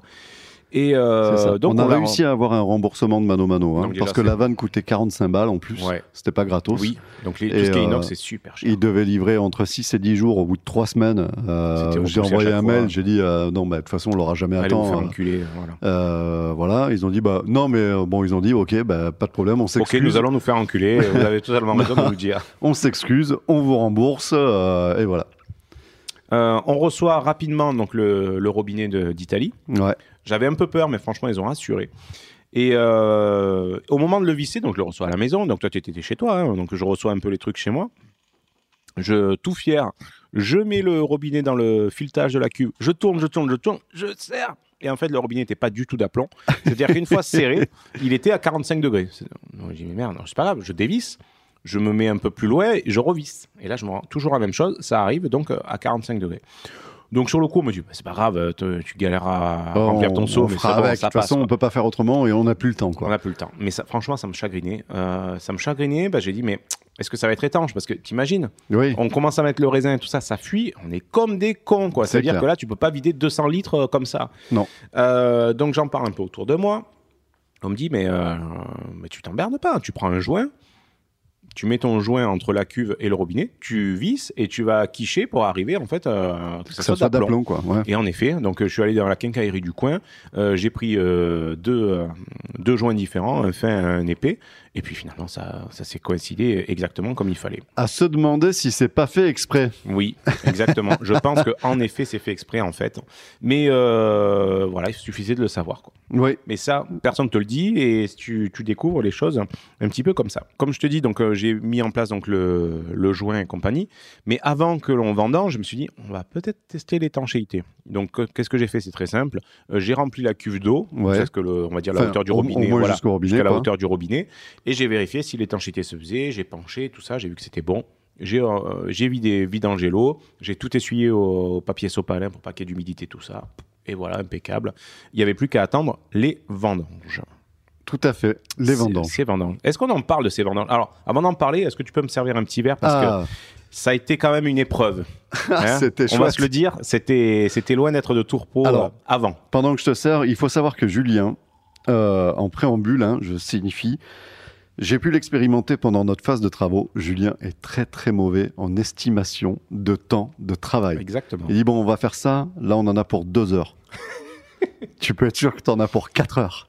Voilà, mon coefficient, c'est x2. Quand je donne une estimation, il faut multiplier par deux. deux. Ça, tu sais pas estimer le temps du boulot. Et euh, je te chambre qu'à moitié là-dessus parce que je suis pas sûr d'être bien meilleur, quoi. hein. Mais, mais, mais donc est arrivé le jour des vendanges. Ah, attends, avant, euh, c'était avant Ah non, même oui. le jour des Ah vendanges. Ah oui, oh, je, je mets la charrue Alors, avant les ouais, bœufs. ouais, attends. Co- comment on vendange? Donc déjà, on se dit bon, on n'y va pas genre bon, mais tu es dispo tel jour, on y va. Non. Donc, euh, je mesurais donc la, la- attends, le- un petit peu le- la maturité du raisin avec un réfractomètre. Donc c'est une lunette. hein. Donc comment on fait? Ça, je l'avais déjà expliqué, mais je rappelle rapidement. Tu prends une rangée qui peut être représentative de ta vigne. C'est ça. Tu ramasses 50 rangées sur ta gauche, 50 baies pardon, sur ta gauche et 50 baies sur la droite. Donc en gros, par rapport au couchant, le vent, etc. Ça te fait donc, euh, donc un seau avec euh, 100 graines de raisin que tu écrases pour avoir du jus, que tu mets à ta lunette euh, réfractomètre, que tu regardes, et en fait, tu as une échelle qui va te donner plus ou moins le degré de- d'alcool euh, du, euh, du vin, du, pardon, du raisin. Et euh, généralement, les syrahs, parce que nous, nous sommes sur une, euh, une parcelle de syrah, c'est bien de vendanger autour de 14. Voilà. Ok, donc je mesure la première fois. Euh, avec euh, même à la cave, je l'ai mené à la cave à Estésar pour avoir vraiment l'acidité et La- compagnie. la- ouais. Première estimation, 10,6. Ah, j'ai bah, on est un petit bah, peu loin. Là, c'était fin août. Je dis, on a le temps, on, On est a le tranquille. Ensuite, je commence à mesurer, ça commence à monter à 12,8, etc. Je dis, bon, mais là, on n'est pas loin de la vérité. Et on se cale euh, avec tous les collègues pour vendanger toute la terre le 18 septembre. C'est ça. Parce que ça coïncidait avec euh, les calendriers de tout le monde. Il dit, allez, c'est bon, ça doit être bon. Le 18 septembre, on y va, on vendange tous ensemble. Mais nous, on s'était dit, la veille, on ira la veille euh, que tous les deux pour vendanger les quatre rangées Les quatre rangs de notre cuvée, quoi. Voilà, pour la cuvée du Garage Lab. Sauf que on a eu un épisode euh, pluvieux, intense, euh, tout le fin août et début septembre, ce qui fait que la veille, ben, il pleuvait tellement, on a dit ben non, parce que Non. si on vendange alors qu'il pleut, ben, ça rajoute de l'eau dans ton, dans ton raisin, du coup Donc, ça fait tu baisser perds le degré. donc Eh en oui. gros c'est pas bon. Donc une première fois, j'annule. Je t'appelle, je dis bon ben en gros laisse tomber. Il dit ah ben ça tombe bien, euh, mon RTT je l'avais pas posé. Bon, j'ai dit pose-le pour vendredi. Oui, on, pas de de- on problème. devait le faire le mercredi. Voilà. J'avais oublié de poser mon RTT. Ça tombait bien. Ça tombait bien. Euh, bah, je le pose le vendredi. Ok. C'est ça. Vendredi, jeudi soir, je t'appelle. Je te dis, bon, ben, pff, on y va quand même, mais non, je suis pas sûr. En fait, je dis, non, mais laisse tomber, on va ramasser de la merde. Je me suis fait incendier par Laurent, donc le cousin inverse, qui m'a dit, mais vous êtes des gros cons. si Vous vous, y allez, pas euh, franchement, mais ils annoncent de la pluie, vous avez ramassé de la merde. Vous êtes vraiment les rois des cons. Bon, Et en fait, je savais qu'il allait me dire ça, mais je savais qu'il avait raison. Mais moi. tu- tu Mais je voulais m'en débarrasser. Ouais, Tu limite- voulais ouais, mais limite, je voulais m'en débarrasser. Allez, on le fait. Voilà, comme ça, c'est fait. Donc, on repousse encore une fois. Donc, ce qui fait qu'on a vendangé toute la terre avant de vendanger les rangées. euh, Donc de, Voilà. On avait mis de côté quatre rangées et demi parce que je t'avais dit, va estimer, euh, est-ce qu'il y a assez de raisins pour faire en fait nos, nos 20 caisses? Et tu m'as dit, Hum, je suis pas sûr, on va garder une rangée en secours au cas où. C'est ça, exactement. Euh, c'est donc ce qui s'est passé. Donc finalement, on a vendangé tous les deux donc, le 25 septembre au matin. Donc c'était un Oui. samedi matin. Le samedi d'après. Ouais. Et, euh, très orageux, enfin très nuageux, etc. Ouais, on avait regardé la météo, il disait bon, il faut qu'on vendange le matin parce que l'après-midi il va pleuvoir. Voilà, pluie, à- pluie prévue à midi, donc euh, à 8 heures à la terre, et puis euh, on vendange nos 4-5 rangs là, et, euh, et après on va se mettre à l'abri de, de notre chai de fortune Yes. euh, pour, pour pouvoir bosser euh, tranquillement. Donc ça faisait une semaine après, en gros, la vendange. Une semaine après, ensemble. la vendange de la après. terre euh, qui était Avec destinée à, à- à la coopérative. Et euh, en une semaine, le, le raisin a, a quand même bien morflé. Je t'ai dit, quand Ouais. on a commencé à vendanger, j'ai dit waouh, j'ai dit on est venu trop tard. Je pense que c'est, je pense que c'est mort. On a, on a fait les cons. Euh, le raisin est trop avancé, les, les- c'est trop mûr, c'est un peu pourri, etc. On avait des, des grappes qui littéralement éclataient dans Ah nos oui. mains. euh, On avait les mains en sang, enfin, on les avait mains les mains rouges, les mains rouges rouges, quoi. voilà. Et, Euh, et donc il y avait en effet de, du botrytis qui, était apparu sur des souches qui étaient bien denses, c'est-à-dire où il y avait beaucoup de feuillage, etc. Donc Oui. coup, ça respirait pas beaucoup, il y avait du botrytis qui s'était mis. Et je t'avoue que là, ça faisait, ça faisait un peu ascension émotionnelle. Je me dis, mais on va pas arriver en fait à remplir les caisses. Et des fois, on se dit, bon, mais là, ça va mieux. Je dis, mais en fait, on va en avoir trop et pas assez de caisses. Et finalement, on a fait une sélection de malades. C'est-à-dire qu'on a trié chaque grappe. on a taillé. Chaque hein, grappe ouais. qu'on a pris dans la main, si elle était pas bonne, on la jetait par terre. S'il y avait une partie à sauver, on découpait Voilà, la partie dégueulasse on a et on gardait les autres. on a trié à la demi-grappe. Ah ouais. S'il y avait des raisins secs, on les dégageait, etc. Donc ce qui fait que Un coup de finalement, sécateur, on garde que euh, la moitié de la grappe. on a réussi à remplir à peu près 20 caisses. 19. On a rempli exactement 19 19 caisses. Donc euh, on, a on a pesé une caisse en arrivant, une caisse en enlevant la tare du plastique. On était à euh, 13 kilos environ. C'est ça. Donc on était dans notre objectif de, de, de 250 kilos en- environ. C'est ça. Tout juste. Euh, donc euh, tout ce qu'on a, enfin, tout ce qu'on n'a pas ramassé, on l'a jeté par terre. Donc là, c'était jackpot pour la faune locale. hein. Donc Ouais, c'est-à-dire ouais, les, ouais. les petits chevreuils, euh, les petits Les renards et les sangliers, ils ont dû se régaler après. Il y avait après à bouffer. hein. Donc voilà, ça c'était la partie vendange, donc qui a été plutôt rapide. Mais je t'avais dit ouais, mais là on en a pour deux heures maxi, euh, c'est bon quoi. et finalement, on est arrivé, c'était quoi, 8h30 On est Ouais. reparti, c'était midi. Ouais, voilà, c'est ça, ouais, 4 heures. presque, ouais. Et pareil pour la vendange de la Grande Terre, t'as dit à tous les copains, bon, bah, à 8 heures on y est, euh, à 10 heures on a fini, on casse la croûte, et puis euh, on fait tirer jusqu'à midi, et puis on se fait un méga barbecue, quoi. Et, euh, et, et Et on en a, fait, et on a vendangé jusqu'à midi et demi sans discontinuer. ouais. Et bon, on s'est fait est- le méga barbecue quand même. On s'est quand même fait le méga barbecue. Mais du coup, tu vois, j'étais, j'ai pas savouré ces vendanges au départ parce que on m'avait prêté un camion ben. Oui. Euh, je savais que je l'avais juste pour deux heures. Donc je dis c'est bon, entre 8 et 10, on arrivera à tout torcher. euh, parce qu'on était nombreux, on était presque 8 ou 9 au final. Et euh, je me suis rendu compte qu'à 9h30, on n'avait même pas fini 4 rangées. Je me dis, mais là, euh, euh, là, ça va être compliqué. Finalement, j'appelle en catastrophe. Bon, ben, euh, est-ce que je peux garder le, le truc Est-ce que je peux garder le camion un peu on, plus on me dit oui, mais dégoûté parce que ça nous fout dans la merde. Je dis, ah putain, donc, euh, franchement, j'étais j'étais pas serein. Ouais. J'étais pas comme vous, vous étiez pump up, vous en foutiez. Ah, nous, on était contents. Attends, il faisait beau. mais moi, j'avais les contraintes derrière de temps, de machin, tout ça. Les degrés, ben, j'avais un peu peur du degré. Sachant que les, certaines parcelles, le jour même, Averse de Syrah avait posé 10,6 aussi. Ouais, Là, je me suis dit, mais en fait, euh, là, c'est ça on a tout faux, compliqué. quoi. On a tout faux. Finalement, tant bien que mal, midi et demi, on arrive à remplir le camion. Je file à la cave avec le fameux boots dont on a parlé. Je vide au conquet, je regarde mon ticket, 13,9 au degré. Et là, j'ai dit, Parfait. un bijou. Un 2000, bijou. 2200 kilos sur, De- voilà, sur peu près. 30 arts. euh, 2140, je crois. ouais, très 2140 sur, sur 30 arts à Ouais, peu près cultivés. ouais, franchement, c'était une très bonne année C'est des bons rendements. euh, Très inquiet à cause du gel euh, qu'il y a eu euh, au printemps. Euh, finalement, il y a eu une deuxième pousse euh, des raisins euh, et c'était relativement Et abondant. pas, de, quoi. et pas de mali- Bon, sur la parcelle, on n'a pas été. C'est plus les voisins qui ont été gelés, donc là, on a eu du cul. Ta parcelle, elle est bien protégée. Ouais, ouais, ouais. Franchement, ça... on- j'ai eu du bol parce que les cerisiers juste à côté ont morflé.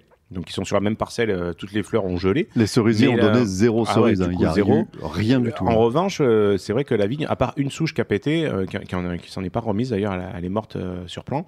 Euh, on s'en est quand même bien tiré côté gel. Et puis bon, c'est une bonne année. Enfin, c'est une bonne année. Entre guillemets, c'est une année où il y a eu beaucoup de raisins. Je pense pas que ça serait une bonne année côté pinard. D'ailleurs, dans toutes les revues que tu regardes un peu techniques, Ouais. ils te disent que ça va être un millésime qui va être, euh, euh, qui va être technique à vinifier. Et je pense qu'ils vont envoyer du bois pour cacher un peu les goûts euh, qui sont un petit peu bizarres. D'accord. Donc euh, cette année, donc le- les- pour les vendanges, le, on va dire l'étiquette 2021, ça va pas être euh, flamboyant, je pense. Ouais, ce sera pas forcément des méga Ouais. Vanguard. Mais bon, ça vous l'entendrez jamais, puisqu'il n'y a jamais un vigneron ou une coopérative qui va vous dire, bon, cette année le vin va être merdique. hein. donc euh, voilà, moi je vous le dis, je pense que cette année, enfin la- la- le, sera le- pas ouf. le millésime 2021, ça sera pas ouf. Quoi. Ça sera pas ouf. Donc voilà pour les vendanges. Donc euh, on je m'étais fait prêter un 4x4 en pick-up. Ouais. Parce que 20 caisses à fruits, vous savez, c'est des grosses caisses en plastique, là, euh, ça prend de la place. Et dans mon petit Citroën Nemo, ça ne rentrait pas. Voilà. Donc et même me- moi, euh, je voulais t'aider avec la 308. Tu m'as dit, bah t'es bien con parce que du raisin euh, éclaté coule. et tout machin, ça coule.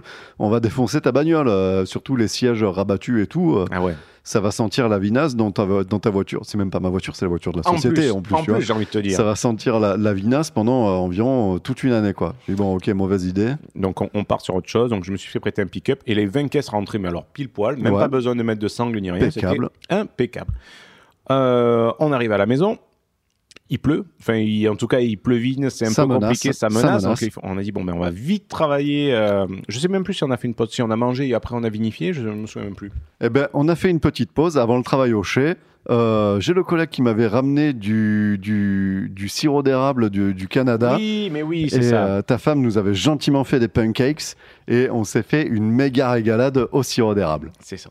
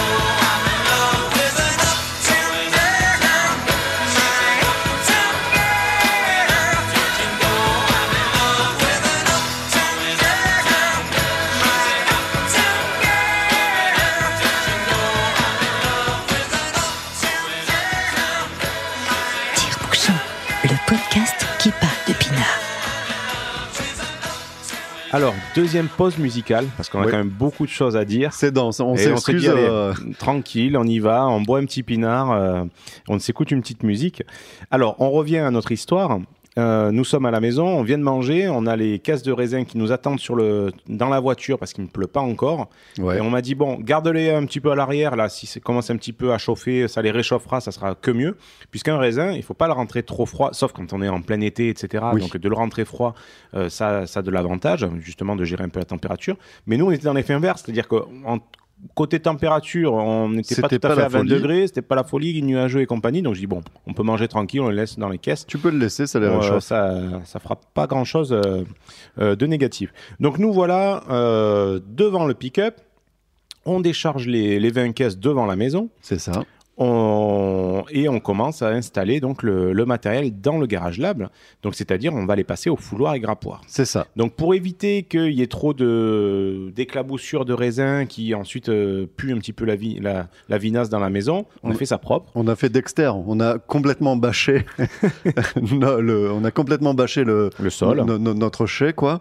Et, euh, et, euh, et on a mis une grande banaste sous le fouloir et grappoir. qu'on s'est fait prêter parce qu'on s'est dit Bah bon, oui, le- merci à eux, Parce d'ailleurs. que le, le fouloir grappoir, il faut l'imaginer, vous avez peut-être vu les photos. Donc, euh, c'est un entonnoir dans lequel on met les, les- les grappes de raisin, une manivelle où on tourne, où ça écrase les Il y a grappes. deux rouleaux euh, Voilà, au qui fond, en fond d'entonnoir qui viennent fouler. euh, Voilà, donc écraser les, les baies.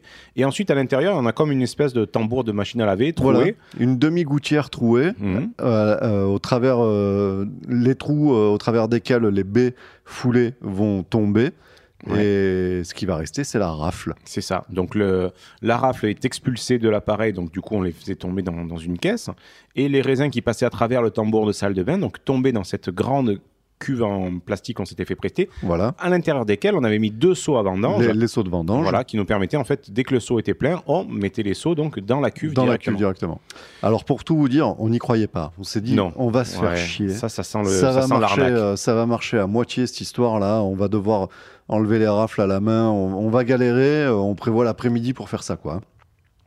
Surtout connaissant Julien, il m'avait dit, bon, il y en a Oui, pour une heure. Voilà, Mais bon, donc, donc, euh, là, j'avais euh, un coefficient de confiance, c'est un peu comme la météo le dimanche, là, coefficient de confiance 5. de- de- Donc, euh, je pensais vraiment qu'on en avait euh, au moins pour 5 heures. Ouais, non. Donc Mais on- finalement, ça Eh s'est ben, bien passé. incroyable, ce fouloir et grappoir marche du feu de Dieu. C'est clair. On a commencé, on a mis 3-4 grappes dans, dans le fameux entonnoir là. On a tourné la manivelle. On tourne, on tourne, on tourne.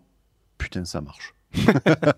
Les rafles sont expulsées. Les rafles sont grains expulsées. dans les euh, seaux. voilà, donc on a chopé une caisse vide euh, dans laquelle on avait vendangé, qu'on a mis au cul du fouloir et grappoir pour, euh, pour venir capter les rafles, les rafles vides, quoi. Euh, putain, ça marche, incroyable. Alors, il y a les raflounettes, les, les, les- les- des, des, des verjus, Oui, une toute petite rafle. hein. des toutes petites rafles, des mini grappes euh, qui passaient à travers les trous. Donc il fallait quand même qu'on enlève ça à la main, à la pogne, pour, euh, pour euh, essayer de- de- de- d'avoir le raisin le plus propre possible. Déjà qu'on avait fait durant les vendanges une sélection des Mhm. grains pour être sûr d'avoir des raisins de qualité, on n'allait pas se gâcher euh, la cuve en laissant des rafles euh, qui traînaient. euh. Donc chaque, chaque seau que tu mettais dans la cuve, tu faisais toi-même une petite sélection. Donc s'il y avait un morceau de feuille, un morceau de, une de saloperie qui traînait ou quoi. ça, c'était- expulsé. voilà. C'est justement l'avantage qu'on a dans les vins de garage. Quand c'est mécanisé, que tu as 200 hectares et tout, machin, Mhm. tout ça, Tu ces étapes-là de sélection, tu, les- tu, tu peux pas les faire. Tout est mécanisé. C'est justement l'avantage qu'on a en vin de garage, c'est qu'on peut faire de la dentelle, entre guillemets, quoi. Euh, en toute proportion gardée, on est des débutants, donc on ne sait pas exactement de la dentelle qu'on fait, mais on essaye autant que faire se peut de faire le, le- le- le meilleur, la meilleure sélection possible On, peut, on peut se le permettre. Donc on peut se le faire, permettre. Et ça marchait très bien. En deux heures, les 19 caisses. Était, euh, était fini, quoi. hein. étaient, Donc, étaient euh, foulées et encuvées. Voilà. Et ça a représenté dans la cuve finalement presque trois quarts de, la, de sa capacité. Donc, on Ouais. était, euh, donc finalement, le volume final, c'était les trois quarts. Donc on a bien fait de prendre cette cuve de 4 hectos Un pour petit être peu bien surdimensionnées, voilà. Euh, et puis, et puis voilà, quoi. Donc il, y avait, il fallait passer donc à la deuxième étape. Là, c'était la première étape, on va dire, de, bah, de fin de vendange et, et entrée de cuve, euh, tout simplement. C'est là qu'intervient Christian. C'est là qu'intervient Christian. Alors, Christian, Parce qu'il c'est t'a fourni, il t'a fourni du soufre. Qui On- c'est Christian D'abord, on, on va peut-être le, le préciser. Alors, Donc Christian, Christian. c'est un, un vigneron chevronné de Domazan, un des vignerons chevronnés de Domazan, parce qu'il y en a plus d'un, euh, qui est à la retraite. Donc c'est ses enfants, ses fils qui ont repris la- l'affaire familiale. Et euh, je le croise un jour euh, par le biais donc d'amis communs, donc me- mes voisins euh, Richard et Sylvie pour pas les pour pas les citer. Et on discute, on discute. Il me dit bah, il me dit si tu veux, je te filerai un coup de main quand, quand vous en serez là, vous Ouais. m'appelez, je viendrai voir quoi. Donc déjà, il m'avait filé plein de conseils. Ça faisait partie des personnes qui nous avaient filé plein de conseils. J'avais noté de façon Ouais. bien, euh, euh, bien studieuse. Euh, D'ailleurs, je, je rebondis là-dessus. Donc, les personnes qui nous ont aidés, donc, euh, enfin, en tout cas, qui nous ont apporté conseil, il y a- il y, a Kevin, mon on cousin. remerciera Kevin, Voilà, exactement. Qui, qui m'a dit, bon, qui est travaillé, lui, qui était ouvrier caviste donc, dans la cave de Fournès-Remoulin, et en, donc, qui est plus du tout dans ce métier. Il est reparti dans ses amours premiers, dans ses études dans l'informatique. Et, mais, euh, mais il faut avouer qu'à Fournès, il avait une, enfin une bonne place. euh, Il bah s'occupait oui, des, des c'est lui qui faisait- assemblages et tout. oui, euh, il, il, il- il se l'avoue pas, mais c'est lui qui aurait pu faire le vin tout seul à, à oui, Fournès. voilà. Il est, Mais euh, dé- modeste. Très modeste. C'est un vrai modeste. Ah oui, parce Oui. qu'au début, je dis explique-moi. Il me dit ah, je sais pas, moi quand même, je vais pas te dire des conneries, tout ça. Et au bout de deux verres de vin, il, a commencé à parler et là, j'ai tout noté. Donc, toutes les étapes, étape 1, étape 2, parce que il faut, je comprends que comme ça. Et, tu fais ça, une fois que tu as fait ça, tu fais ça après. Et puis c'est un vrai regret. hein, Ça fait trois ans qu'on veut le foutre devant un micro pour un Ah, veut épisode pas, parce que hein, il veut pas. hein. quand tu discutes avec lui le soir à l'apéro et tout machin justement quand euh, quand, s'autorise euh, quand il s'autorise à discuter de son métier il est passionnant et il connaît un tas de choses mais il, euh, il est intordable il veut pas il veut pas se mettre devant un Ah, micro non, non, rien à faire. c'est un regret c'est un regret Euh, donc voilà, donc on a eu Kevin qui nous a bien conseillé, euh, euh, Patrick Tariot donc de Dodo Mazan également, et donc Christian qui fait un véritable coaching parce que là il il intervient pas, Ah mais il ouais, vient, il me dit bon ben voilà, tu m'appelles quand tu es à cette étape-là, tu m'appelles, je viens voir et on en discute quoi. Et là ça a été donc le jour de- des vendanges, il est venu. Il a regardé la cuve, déjà il nous a félicité, il nous a dit bah, disons elle est super propre, putain c'est Euh, propre, les raisins sont beaux, ils sont propres, il n'y a pas de déchets tout ça, donc déjà c'est bien parti quoi. c'est mes Jacques muscle ton jeu muscle Et donc à partir de là, euh, on a mis en place euh, un petit peu la stratégie des prochaines euh, de, de cette- de- de la fermentation, puisque Oui. rappelons, une fois que tu mets ton raisin dans la cuve, il y a un phénomène qui, qui se met en place, c'est la fermentation alcoolique. c'est ça Donc cette fermentation alcoolique, elle intervient sous, on va dire, sous trois, hum, trois formes. La première, naturellement, c'est-à-dire que la cuve, quoi qu'il arrive, elle va démarrer toute seule. Sauf que puisqu'il y a des levures qui sont sur les peaux des grains, et c'est justement pour ça qu'on foule les raisins. Alors à l'époque, on les foulait au pied. On a tous, ces- on a, on a tous vu ces images des, oui, des, des dames qui retroussaient leurs jupes et qui ouais. marchaient euh, et qui piétinaient joyeusement les grains euh, dans, des, dans, des, dans des grandes bassines en bois. Euh, c'est de là aussi l'expression fouler au pied, euh, que vient l'expression fouler au pied. Bon, aujourd'hui, on fait pas ça, surtout Ouais. que. Surtout que tu es plein de champignons qui Oui, se mycose glissent sur vos jambes. Oui, c'est moi, la mycose. Bonjour. Voilà. Vous êtes en train de manger des Donc, pâtes. Ben, regardez où je suis. On fait ça mécaniquement, assez proprement, euh, de manière euh, aseptique. euh. Donc, euh, donc, donc voilà. Donc c'était c'était pour ça qu'on foulait les grains. Bon, c'est vrai que c'est difficile à faire partir. La difficulté qu'on avait, c'est que la, la fermentation, elle peut démarrer avec, avec les levures que tu as sur la peau des grains. C'est beaucoup plus facile de la faire partir quand tu vendanges fin août et qu'il fait chaud. Exactement. Donc là, là où on était un petit peu, euh, euh, un peu dans l'expectative, c'est qu'en effet, dès qu'il fait chaud, euh, le temps de faire le trajet en tracteur, ton raisin a déjà commencé à fermenter dans la, dans, dans la benne. Des Sauf fois, voilà. que, les, en gros, les vendanges cette année, il, il a fallu rajouter, ça avait 10 jours de retard. D'habitude, ça a toujours de l'avance, mais là, ça avait 10 jours de retard par rapport à N-1, donc à, à 2020. On a eu une année fraîche. Alors, C'est ça. curieusement, à l'échelle de l'Europe, c'est une des années les plus chaudes que l'Europe n'ait jamais connues. Mhm. Euh, nous, localement, très localement, c'était un, un été relativement frais. C'est vrai. On n'a pas eu de grosses canicules et, et les vendanges finalement sont arrivées plus tard. Oui. Et on a eu un, un mois de septembre plutôt nuageux, pluvieux, donc c'est vrai que ça a décalé pas mal les choses. Donc, première étape, c'était de se dire, euh, première méthode de- du démarrage de la fermentation alcoolique, euh, c'est en effet, naturellement, la, fermentation va se développer, sachant que, donc une, autre personne ben, qui est un ancien de l'ICV, qui est un vigneron donc euh, d'Estésar, donc Thierry, euh, me dit la difficulté des vins de garage, c'est que ce qui te fait démarrer également la fermentation alcoolique, c'est certes les, ce que tu viens de nous dire, donc la- les levures qu'il peut y avoir sur les grains de raisin, mais c'est surtout les levures dans l'air. Dans l'air. Dans une cave, Dans les caves. voilà, dans, les caves, il y a des levures de partout, que ce soit sur les murs, etc. Donc euh, il y a tellement eu de fermentation que les levures sont là, on va dire, ça, ça devient des levures euh, dans l'écosystème. Sauf que toi, dans ton garage, il n'y a jamais eu de pinard qui a été fait. Non Donc finalement, il n'y a pas de levure, donc ça peut ralentir. Normalement, quoi qu'il arrive, la fermentation, elle démarre. Quoi qu'il arrive, elle démarre. euh, voilà. Tôt ou tard, Tout elle au tard, démarre. elle démarre. Alors, pour booster ça, pour être sûr, tu as une deuxième méthode, c'est de- d'incorporer en fait des, des levures. Donc, tu achètes un paquet de Des levures. levures indigènes. Donc, ouais, c'est pas la levure hirondelle pour faire la pizza. la levure Mais Alsa. ouais. voilà, donc c'est, euh, tu vois, donc dans une société spécialisée, donc chez un fournisseur, qui va te donner un certain paquet de, de levures que tu vas incorporer par rapport au poids, et- etc. Christian nous avait justement fait l'amitié euh, de Mm. nous apporter un paquet de levures. Voilà, qu'il avait piqué à ses fils. Il dit voilà, tu, tu l'utilises, mais tu vas en Tu avoir rien, besoin. tu voilà, rien. tu dis rien. Ouais. Euh, donc c'était un petit peu technique puisque la levure, tu, c'est pas un sachet que tu balances par dessus. En fait, il fallait le- la faire pousser. Donc tu prends, ça. en gros, normalement, donc tu prends le volume de levure euh, par rapport au poids de, de ta cuve, euh, enfin de raisin que tu as dans ta cuve. Euh, tu prends le correspondant qu'il te faut. Tu l'incorpores dans de l'eau chaude à 37 degrés. Tu Voilà. incorpores ça, tu la laisses gonfler en fait comme une, une pâte à pizza, hein. donc tu la- elle va gonfler et à partir de là, tu vas commencer à incorporer du jus de raisin, du premier jus de raisin pour qu'elle s'habitue, voilà, elle s'habitue un petit peu à au futur environnement et ensuite tu, tu encules ça dans ta cuve quoi. Voilà. Et Et après, Christi- Christian m'a pris pour un Américain, là, Ah, justement. pourquoi oui. Parce que moi, j'étais persuadé que quand tu fais des levures aussi, euh, ou les gens qui font euh, de la présure pour le fromage et tout, euh, quand, quand tu mets ce genre de produit-là, on, on dit qu'on le met dans une eau non chlorée, tu vois, Oui. du- une eau de bouteille ou une eau euh, passée, euh, ouais. une eau, une eau passée dans des, dans des, dans des différents filtres comme pour les aquariums, euh, voilà. Et donc justement, j'ai dit ça, il m'a regardé, il m'a dit quoi, quoi mais, tu je- prends l'eau du robinet, qu'est-ce que tu t'emmerdes tu, tu- tu es une espèce de parisien, quoi. T'as trop lu de livres, t'as trop de temps libre, t'as trop de. Exactement. C'est ce- c'est tout ce que j'ai vu dans son regard, quoi. Tu as trop de temps libre. non, mais en plus, moi, j'ai un osmoseur pour l'aquarium et tout. J'étais tout fier que ça serve, tu vois. Je dis, ah, mec, je vais te faire une eau de Ah ouais, qualité pour pouvoir délayer Ah tes ouais, l'eau levures et l'eau tout. des rois là. Ça va être. euh, attends, attends le glaude. Moi, mon eau. À la texture parfaite pour le petniflard. non, non. Mais non, voilà. Bon, il m'a dit tu prends l'eau du robinet, tu casses pas les couilles. Et, euh, et euh, voilà. Bon. Du coup, après, j'ai fermé ma gueule. et. Ça s'est très bien passé, du Ouais, coup. Ça s'est très bien passé.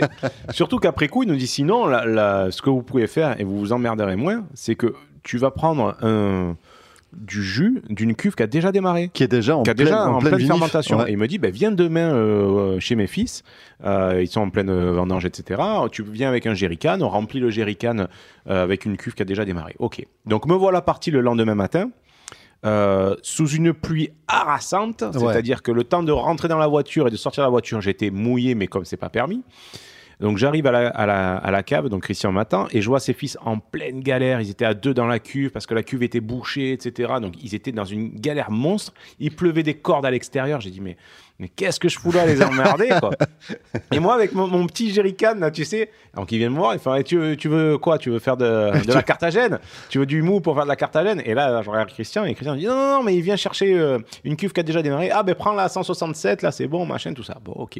Donc Super. nous voilà partis là-bas, je remplis mon petit truc, mais je culpabilisais, je les voyais, ils étaient en galère et tout. Bon, mais merci, hein, Allez, au revoir. hein. À l'année prochaine. À l'année prochaine, merci, c'était cool. hein. Donc j'irai leur mener, euh, alors pas du pinard, je leur ferai pas cette offense, mais je leur mènerai euh, du jus d'abricot euh, artisanal. Ah, bah Ça, voilà. voilà, histoire de, le- de les remercier quand même. Euh, donc le matin même, le dimanche matin, donc le Oui. lendemain, donc j'ai mon. J'étais pas là, moi. J'étais rentré Ouais, chez moi. ouais, Ouais. T'étais rentré au chaud chez toi. Euh, J'avais environ ouais, 5-6 litres euh, de, de cuve qui avait déjà démarré. Et donc j'arrive à la maison, je le verse tranquillement par-dessus les raisins, je referme. Alors j'ai pas fermé la cuve, j'ai pas mis le chapeau flottant parce que Non. étant donné que la fermentation en gros dégage du gaz, enfin en gros c'est si, Faut si que ça s'échappe. ouais, il faut que ça s'échappe, sinon ça fait ça explose quoi. Alors pareil, ça reste une énigme parce que le couvercle de notre cuve dispose d'un barboteur. Oui. Comme, comme, euh, comme ceux qui ont déjà fait de la bière chez eux, Mhm. euh, tu vois. Voilà, tu as un barboteur, donc c'est censé, avec une petite bille, donc tu es censé pouvoir expulser Et- le CO2 mais, mais ça rentre, ça sans- sort de l'air mais ça rentre pas. sans que tu pas de saloperie. Donc théoriquement, on pourrait fermer Mais tout le monde nous a dit fermez pas, c'est ça. fermez pas, ça sert à rien. euh, mettez euh, deux chevrons euh, pour garder, laisse le couvercle au-dessus, mais Ouais, avec limite, le, le mets pas parce qu'il faut que ça respire, quoi. Voilà, tu te, laisses, tu te laisses une garde, tu couvres, histoire qu'il n'y ait pas de la poussière qui tombe dans la cuve, mais bon, tu fermes pas. Bon, on fermera une fois que, que toutes, les, que toutes les vinifs seront faites, quoi, mais toutes les macérations seront faites. Mais bon, donc pour l'instant, on ferme pas. Excuse-moi, je t'ai interrompu.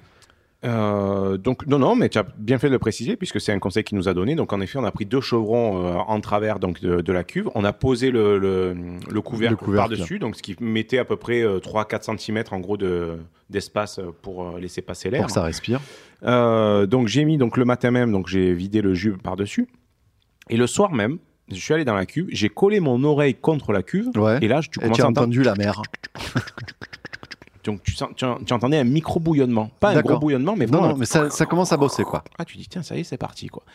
Et donc, euh, à partir de là, tous les jours, j'ai fait ce qu'on appelle un remontage. Oui. Donc, je prenais 30% à peu près de la capacité. Je savais que euh, on avait peut-être potentiellement 200 litres de, de jus. 200 litres au Euh, final. ouais. Donc 200 x 30, bon, en gros j'ai fait un, un mauvais calcul euh, avec un mauvais arrondi. Donc je remontais 4 seaux de- à vendange. Donc je, je remplissais 4 seaux par le robinet. Avec ce superbe robinet en inox euh, livré au dernier moment. Donc je remplissais ces 4 seaux que je venais euh, vider délicatement Oui. sur le raisin, c'est-à-dire par-dessus la cuve. Donc je rouvrais, ah, donc on avait mis en place un système de cordes et de poulies pour pouvoir remonter le chapeau sans, sans trop s'embêter. Et en fait, il fallait pas euh, vider comme un bourrin parce que tu pouvais abîmer les, les ferments, abîmer les levures, etc. Donc de- dans certaines grandes caves, ils ont un système d'asperceur, c'est-à-dire que quand ils font Voilà. des remontages, Comme pour, En fait, euh, comme pour ont- le jardin, quoi. voilà, ils ont un asperceur au niveau du, euh, au, au niveau de dans la cuve et qui voilà qui va disperser pour bien aérer en fait le vin pour pas l'abîmer non plus et hop ça redescend par gravité. Et euh, donc j'ai fait ça tous les jours et tous les jours je mesurais le, la densité. Alors je le mesurais avec quoi? Avec un outil qui nous était fourni donc dans le kit euh, Dans le méga kit. Ouais. Donc ça, ça s'appelle un mustimètre. Voilà. Donc c'est un outil, c'est comme un thermomètre quand on le met dans le fion, sauf que celui-ci tu le mets dans le raisin, donc en- avec un flotteur. Donc tu Voilà, ça flotte. Voilà, c'est un outil tout en verre avec un, un petit euh, un petit poids au, au- Un petit bout, réservoir hein, au voilà. fond, comme Voilà, le réservoir à mercure de- du Voilà, thermomètre exactement. euh, de Tu envoies ça donc dans ton éprouvette, ça flotte et en fait l'échelle qui est de qui, qui est graduée, euh, ce qui flotte, tu ça te permet de donner la densité. Alors celui que l'on avait, on était un petit peu déconcerté. Même Christian quand on lui a montré, il dit mais, mais c'est quoi, je comprends pas et tout. C'est c'est Donc il y avait Déjà, c'était écrit en italien. Déjà, c'était écrit en italien, ça aide pas. Et en Bon. fait, il y avait deux échelles. Il y avait l'échelle. Baumé et Guyot. Et euh, c'était fourni avec un tableau de comparatif. En gros, les mesures qu'on avait, euh, que ce soit avec le Baumé ou le Guyot, tu, obtenais un chiffre.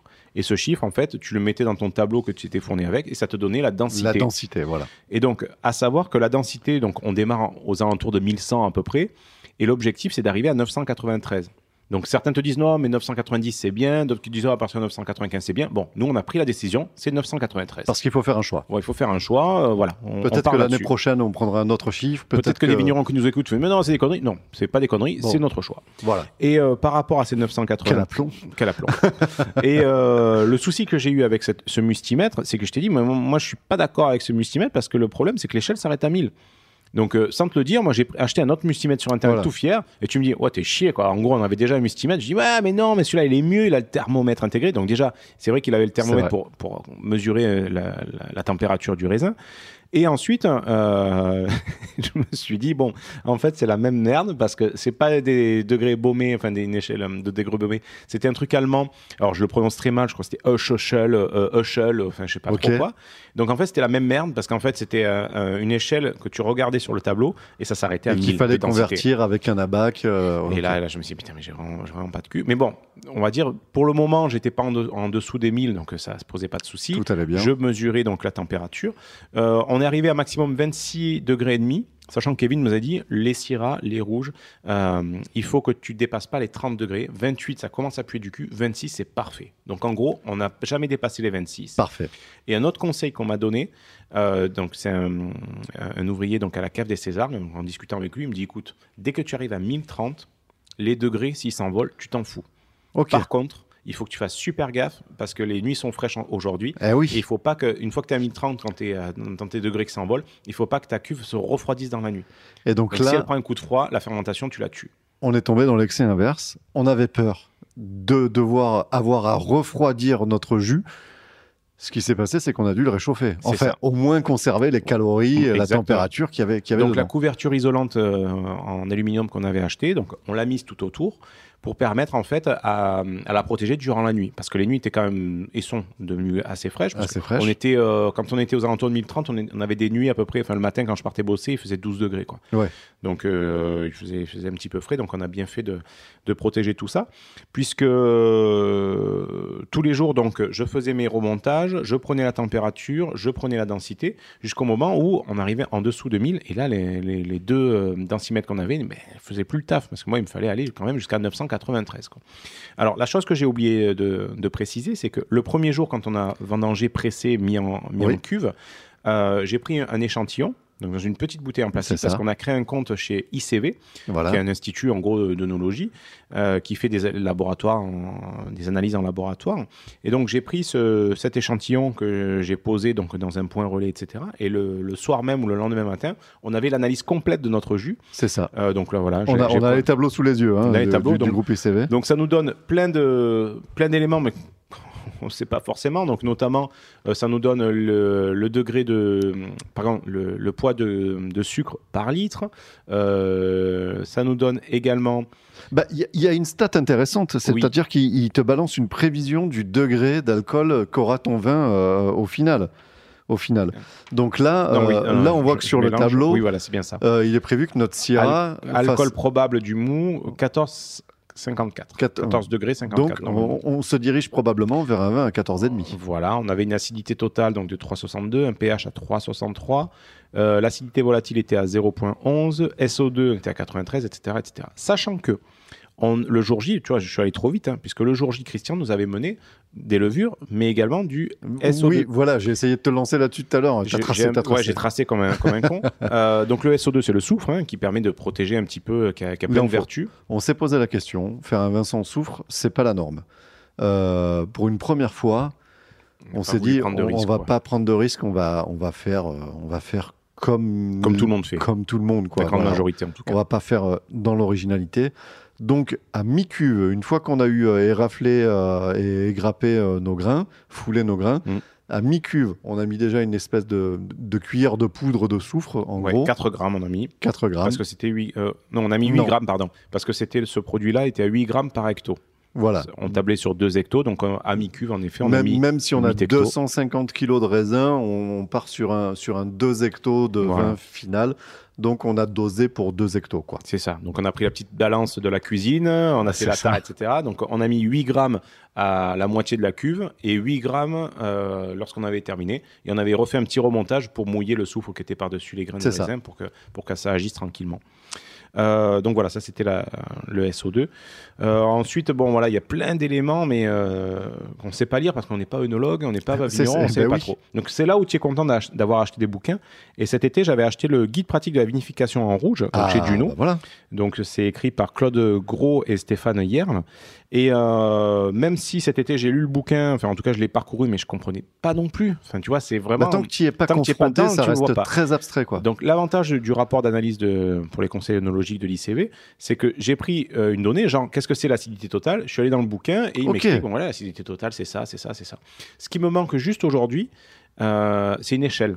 C'est-à-dire que, pour, en gros, par rapport à la- au pH, prenons l'exemple du pH, euh, moi ce que j'aimerais dans le bouquin, c'est qu'il y ait marqué, voilà, le pH, pour bien faire, il faut qu'il soit compris entre temps et temps.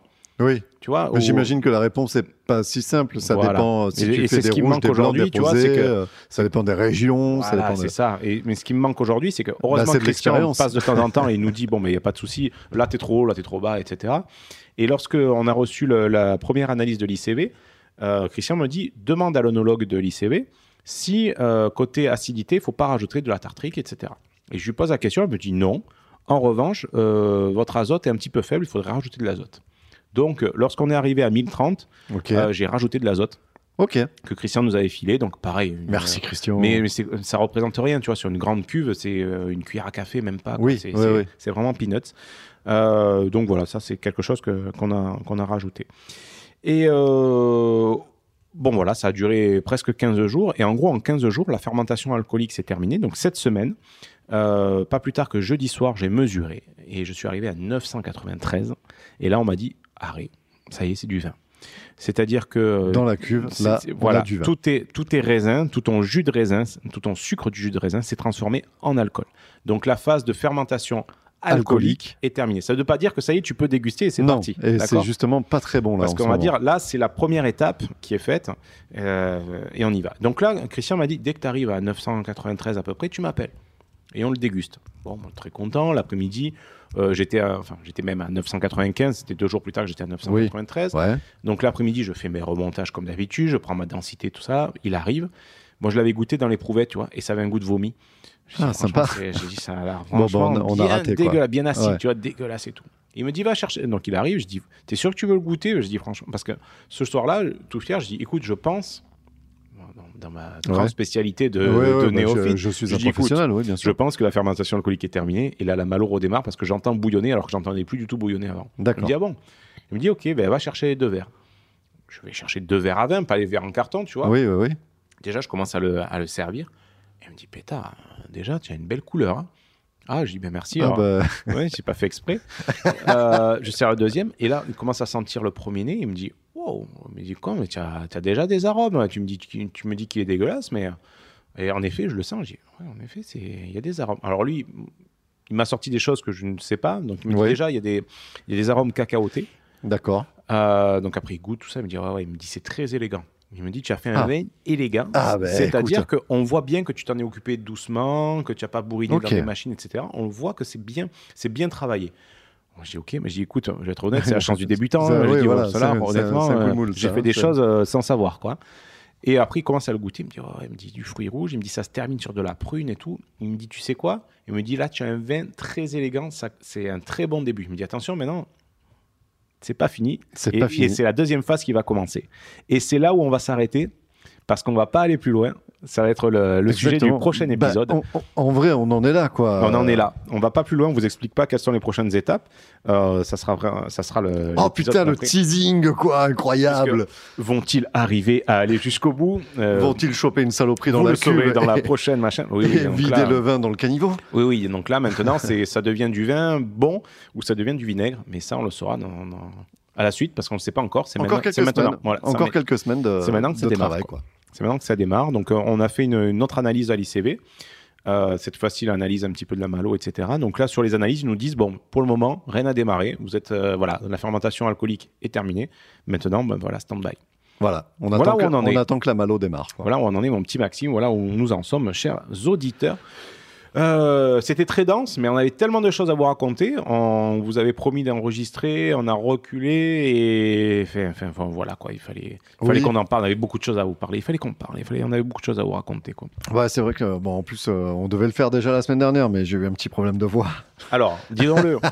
voilà, disons-le. Donc, je m'étais pré- préparé. Pour une fois, j'avais bien préparé. J'avais pris des prévu, notes. hein. J'ai trois pages sur mon cahier. J'avais tout noté, tout ça.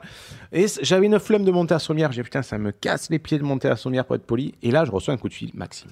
Allô? Et là, il fait Allô? Alors. Alors, moi, j'étais là. alors, j'ai- faim le dégoûter. Oh non Oh non, c'est Oh, dommage. c'est vraiment dommage. Et au fond de moi, j'étais là, je me suis dit, yes, Yes. J'ai pas envie de sortir, c'est cool. Ah, j'ai dit, bon, mais écoute, tant pis, on n'a pas le choix. hein, On va Ah, bah, décaler, hein. allez, à la semaine prochaine. Ciao. Donc, ce qui nous a permis de bien se préparer. Et tu vois, là, on est, on est parti pour, pour, euh, bah, pour avoir plein de choses à dire pour le, pour le prochain épisode. Qu'en penses-tu? Bah écoute, oui, sachant que là, il va falloir qu'on conclue pour de vrai, parce qu'on Ouais. en est à 1h43 de- d'enregistrement. Brut. Euh, brut, bien sûr, il faudra, il faudra un petit peu dégraisser le mammouth, comme le disait euh, un ancien ministre de l'Éducation nationale. Oui, qui n'a pas fait long feu parce qu'il a voulu vous faire bouger les choses euh, là où il ne Oui. faut surtout pas bouger les choses. Voilà, c'est ça. Donc. Engagé. oula, oula, Ouf, podcast Ouh. engagé. oula, ouh, un islamo-gauchiste. Non vacciné. Non, Donc, je déconne, tu Ce vacciné. que nous allons faire, Julien, c'est remercier nos charmants donateurs qui nous permettent de euh, mener ce projet pour lequel nous vous parlons depuis donc euh, 1h43 brut. Euh, à ce moment. Je vois que tu cherches la non, page. non, mais j'ai la page. Parce l'ai. effet, euh, parmi les donateurs, donc il y avait selon le selon le lot choisi, il y avait donc une dédicace qui était faite donc euh, pour donc le dans un épisode. Et donc dans cet épisode, nous dédions cet épisode à plusieurs personnes. Nous commençons par Daniel Baldasseroni. Ah, le balda chef, bien Ah sûr. ouais, ton patron. Le patron. Bonjour patron. Ensuite, nous dédions également cet épisode à Loiseman, à Audrey Casanova, à Richard Goulven, un breton. à Benoît Ferry que- qui nous fait souvent des bah, super Benoît. commentaires Ah et oui, des super, super, messages. super, sur les réseaux. Il est en Champagne, lui, il fait du champagne, hein, Ah. pour de vrai. C'est un gardois qui fait du champagne. Bravo. Ça existe, c'est pas antinomique. c'est bien, c'est bien. Euh, nous dédions également, dédications, pardon, l'épisode à Virginie Montero, à Pascal Pensier, bah, comme son nom l'indique, c'est mon frère, Oui, à. Gwenaël Lampin et Guillaume Lampin, Oh, bah, ce sont mes cousins. Enfin, c'est mon cousin et ma cousine par et alliance. cousine par alliance. À Marin Piante, nous dédions également donc à Philippe Garcia et à Caroline Salijage. Donc voilà, merci à ces donateurs. Donc cet épisode 34 de Tire-Bouchon euh, est, dé- est dédicacé. Dédié, ça fait un petit peu bizarre. Ouais, ça fait ouais, genre, l'épisode est dédié à machin bidule chouette, scénariste décédé dans un accident de voiture. Rip. Rip. Non, non, non. Voilà. Alors, sachez que euh, pour les contreparties, ceux qui ont participé justement, euh, on a des impressions qui sont en cours pour des photos, pour des plaques, pour des cartes, pour des. Voilà, tout, Tout ça est en cours. Tout, tout, tout On est en cours. Tout est en-. Voilà, il n'y a, pas d'embrouille. Julien, je ne te laisserai pas sans une dernière anecdote. Oh là là, laquelle Euh, donc? bah, Figure-toi que. c'est- je me figure. C'est c'est- c'est assez rigolo parce que aujourd'hui, le podcast Oui. m'a porté préjudice Mais sur mon euh, travail pro- professionnel, quoi, sur ma, sur ma profession. mais j'aimerais bien que tu m'en parles.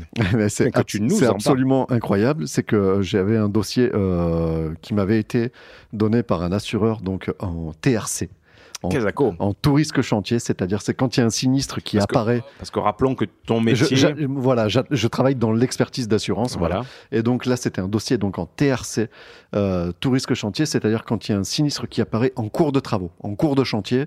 C'est des dossiers qu'on fait très très vite, toutes affaires cessantes, on y va pour que le chantier ne soit pas arrêté, que ça Urgence, continue. urgence. Voilà. Donc ce chantier concernait les studios de France 2, de France Télévisions à Montpellier, où sont tournés euh, Ah, une les partie, merdes là, là, les. une partie de, de- de Plus belle la vie, Ah, justement. non, Voilà. pas plus belle la Ah, si, non, ça doit être les euh, Demain nous appartient, ce genre de merde. oui, là. voilà, je crois que Ouais, c'est ça, ouais, c'est ça, exactement. Et, euh, et, euh, et du coup, bon, bah voilà, j'ai la mission, super, c'est du sol souple, un problème, suite aux inondations et aux grosses pluies qu'on a eues. Bon, bah rien de très original, euh, ça, c'est vite fait. euh, Facile. Tu connais quoi. facile, facile, facile. On est, on est des professionnels. et, euh, Tu dis et ça parce fait- que ton patron nous écoute ou parce qu'on lui a dédicacé cet épisode oui, bah, un peu des deux. et donc, euh, donc euh, je suis missionné par la compagnie d'assurance. Euh, je, prends contact avec le responsable de l'immobilier de, de, de- de France 2. Et euh, ce dernier de me rappeler euh, une semaine plus tard, il dit Ah, On a un problème. ah bon, on a un problème. Nous, on peut pas vous garder. En fait, euh, on peut pas travailler avec vous, quoi. Je, ben, pardon, fou, ça. excusez-moi, je comprends pas. Ben, en fait, vous avez des activités audiovisuelles euh, sur, sur, sur Internet. C'est dingue. Ils Et, ont euh, fait une recherche Ils ont, fait, toi. ils ont fait une enquête. Alors, quand euh, on a des dossiers qui sont dans des environnements nucléaires et tout, machin, Ouais. où il faut fournir les cartes d'identité. je euh, comprends, mais, euh, moi, mais voilà. le studio Donc, de. Il y a de- des enquêtes, mais bon, là. de, bien nous appartient, Oui. que tout le monde s'en branle. Alors là, euh, en plus, c'est voilà, un problème de sol souple où ils n'ont pas fait les joints, ils ont pris l'eau. On s'en branle, quoi, tu vois. Et, euh, et donc, en fait, euh, j'ai été, euh, j'ai, été Remercié, éjecté du dossier. Voilà, on a fou, confié, ça. on a confié la mission à, un collègue, et, euh, et j'ai, pas le droit de travailler sur ce Donc, dossier. demain, alors que bah, je je te dis demain le nous appartient, de- mais je ne suis même pas sûr que ça soit ça. Mais en gros, c'est comme un site Céveso 2, quoi. C'est c'est ultra sensible comme, C'est, euh, comme voilà. endroit, quoi. Mais euh, donc, euh, bah, le mec m'expliquait justement que même les salariés de France 2 ont des, euh, ont pas, des, ont des grosses contraintes. euh, Ils peuvent pas poster n'importe quoi sur Instagram, sur euh, Facebook, sur euh, c'est YouTube. C'est très, très, très, très réglementé. Alors, Donc, c'est bien que ça soit encadré, mais c'est vrai que. bah, c'est Julien, fou. je t'annonce aujourd'hui, nous sommes des concurrents de France 2, de France, Merci. du groupe France Télévisions. Merci la France Merci, nous, a- merci. nous avons une vraie légitimité. Non, mais écoute, je te l'ai déjà dit une fois et je te le dis deux fois. France Inter, prends garde. Nous Attention. arrivons. Attention, Charline Van Nunacker. Ah ouais, tu vas voir que le créneau de 17h, 18h, on va te le faire péter, nous. Hein Parce que les gens, ils en ont un peu marre de tes blagues de politique, là. Ils vont vouloir Ah écouter, là. Des, euh, écouter des gens qui parlent de pinard, quoi. Voilà. c'est ça, c'est ça. Ça, c'est fou. Voilà, c'était la dernière Ah bah anecdote ouais, histoire ouais. De, de, de, de- de clore ce chapitre. Ah, mais oui. Très bien. Mais écoutons, nous concluons ce chapitre, cet épisode, pour donner rendez-vous à nos auditeurs pour le prochain épisode de Tire-Bouchon. Le mois prochain, Avec si euh, la suite euh, de les- ben, de l'aventure Garage Lab et de la vinification de la cuve Tire-Bouchon. On vous embrasse bien fort et au mois prochain.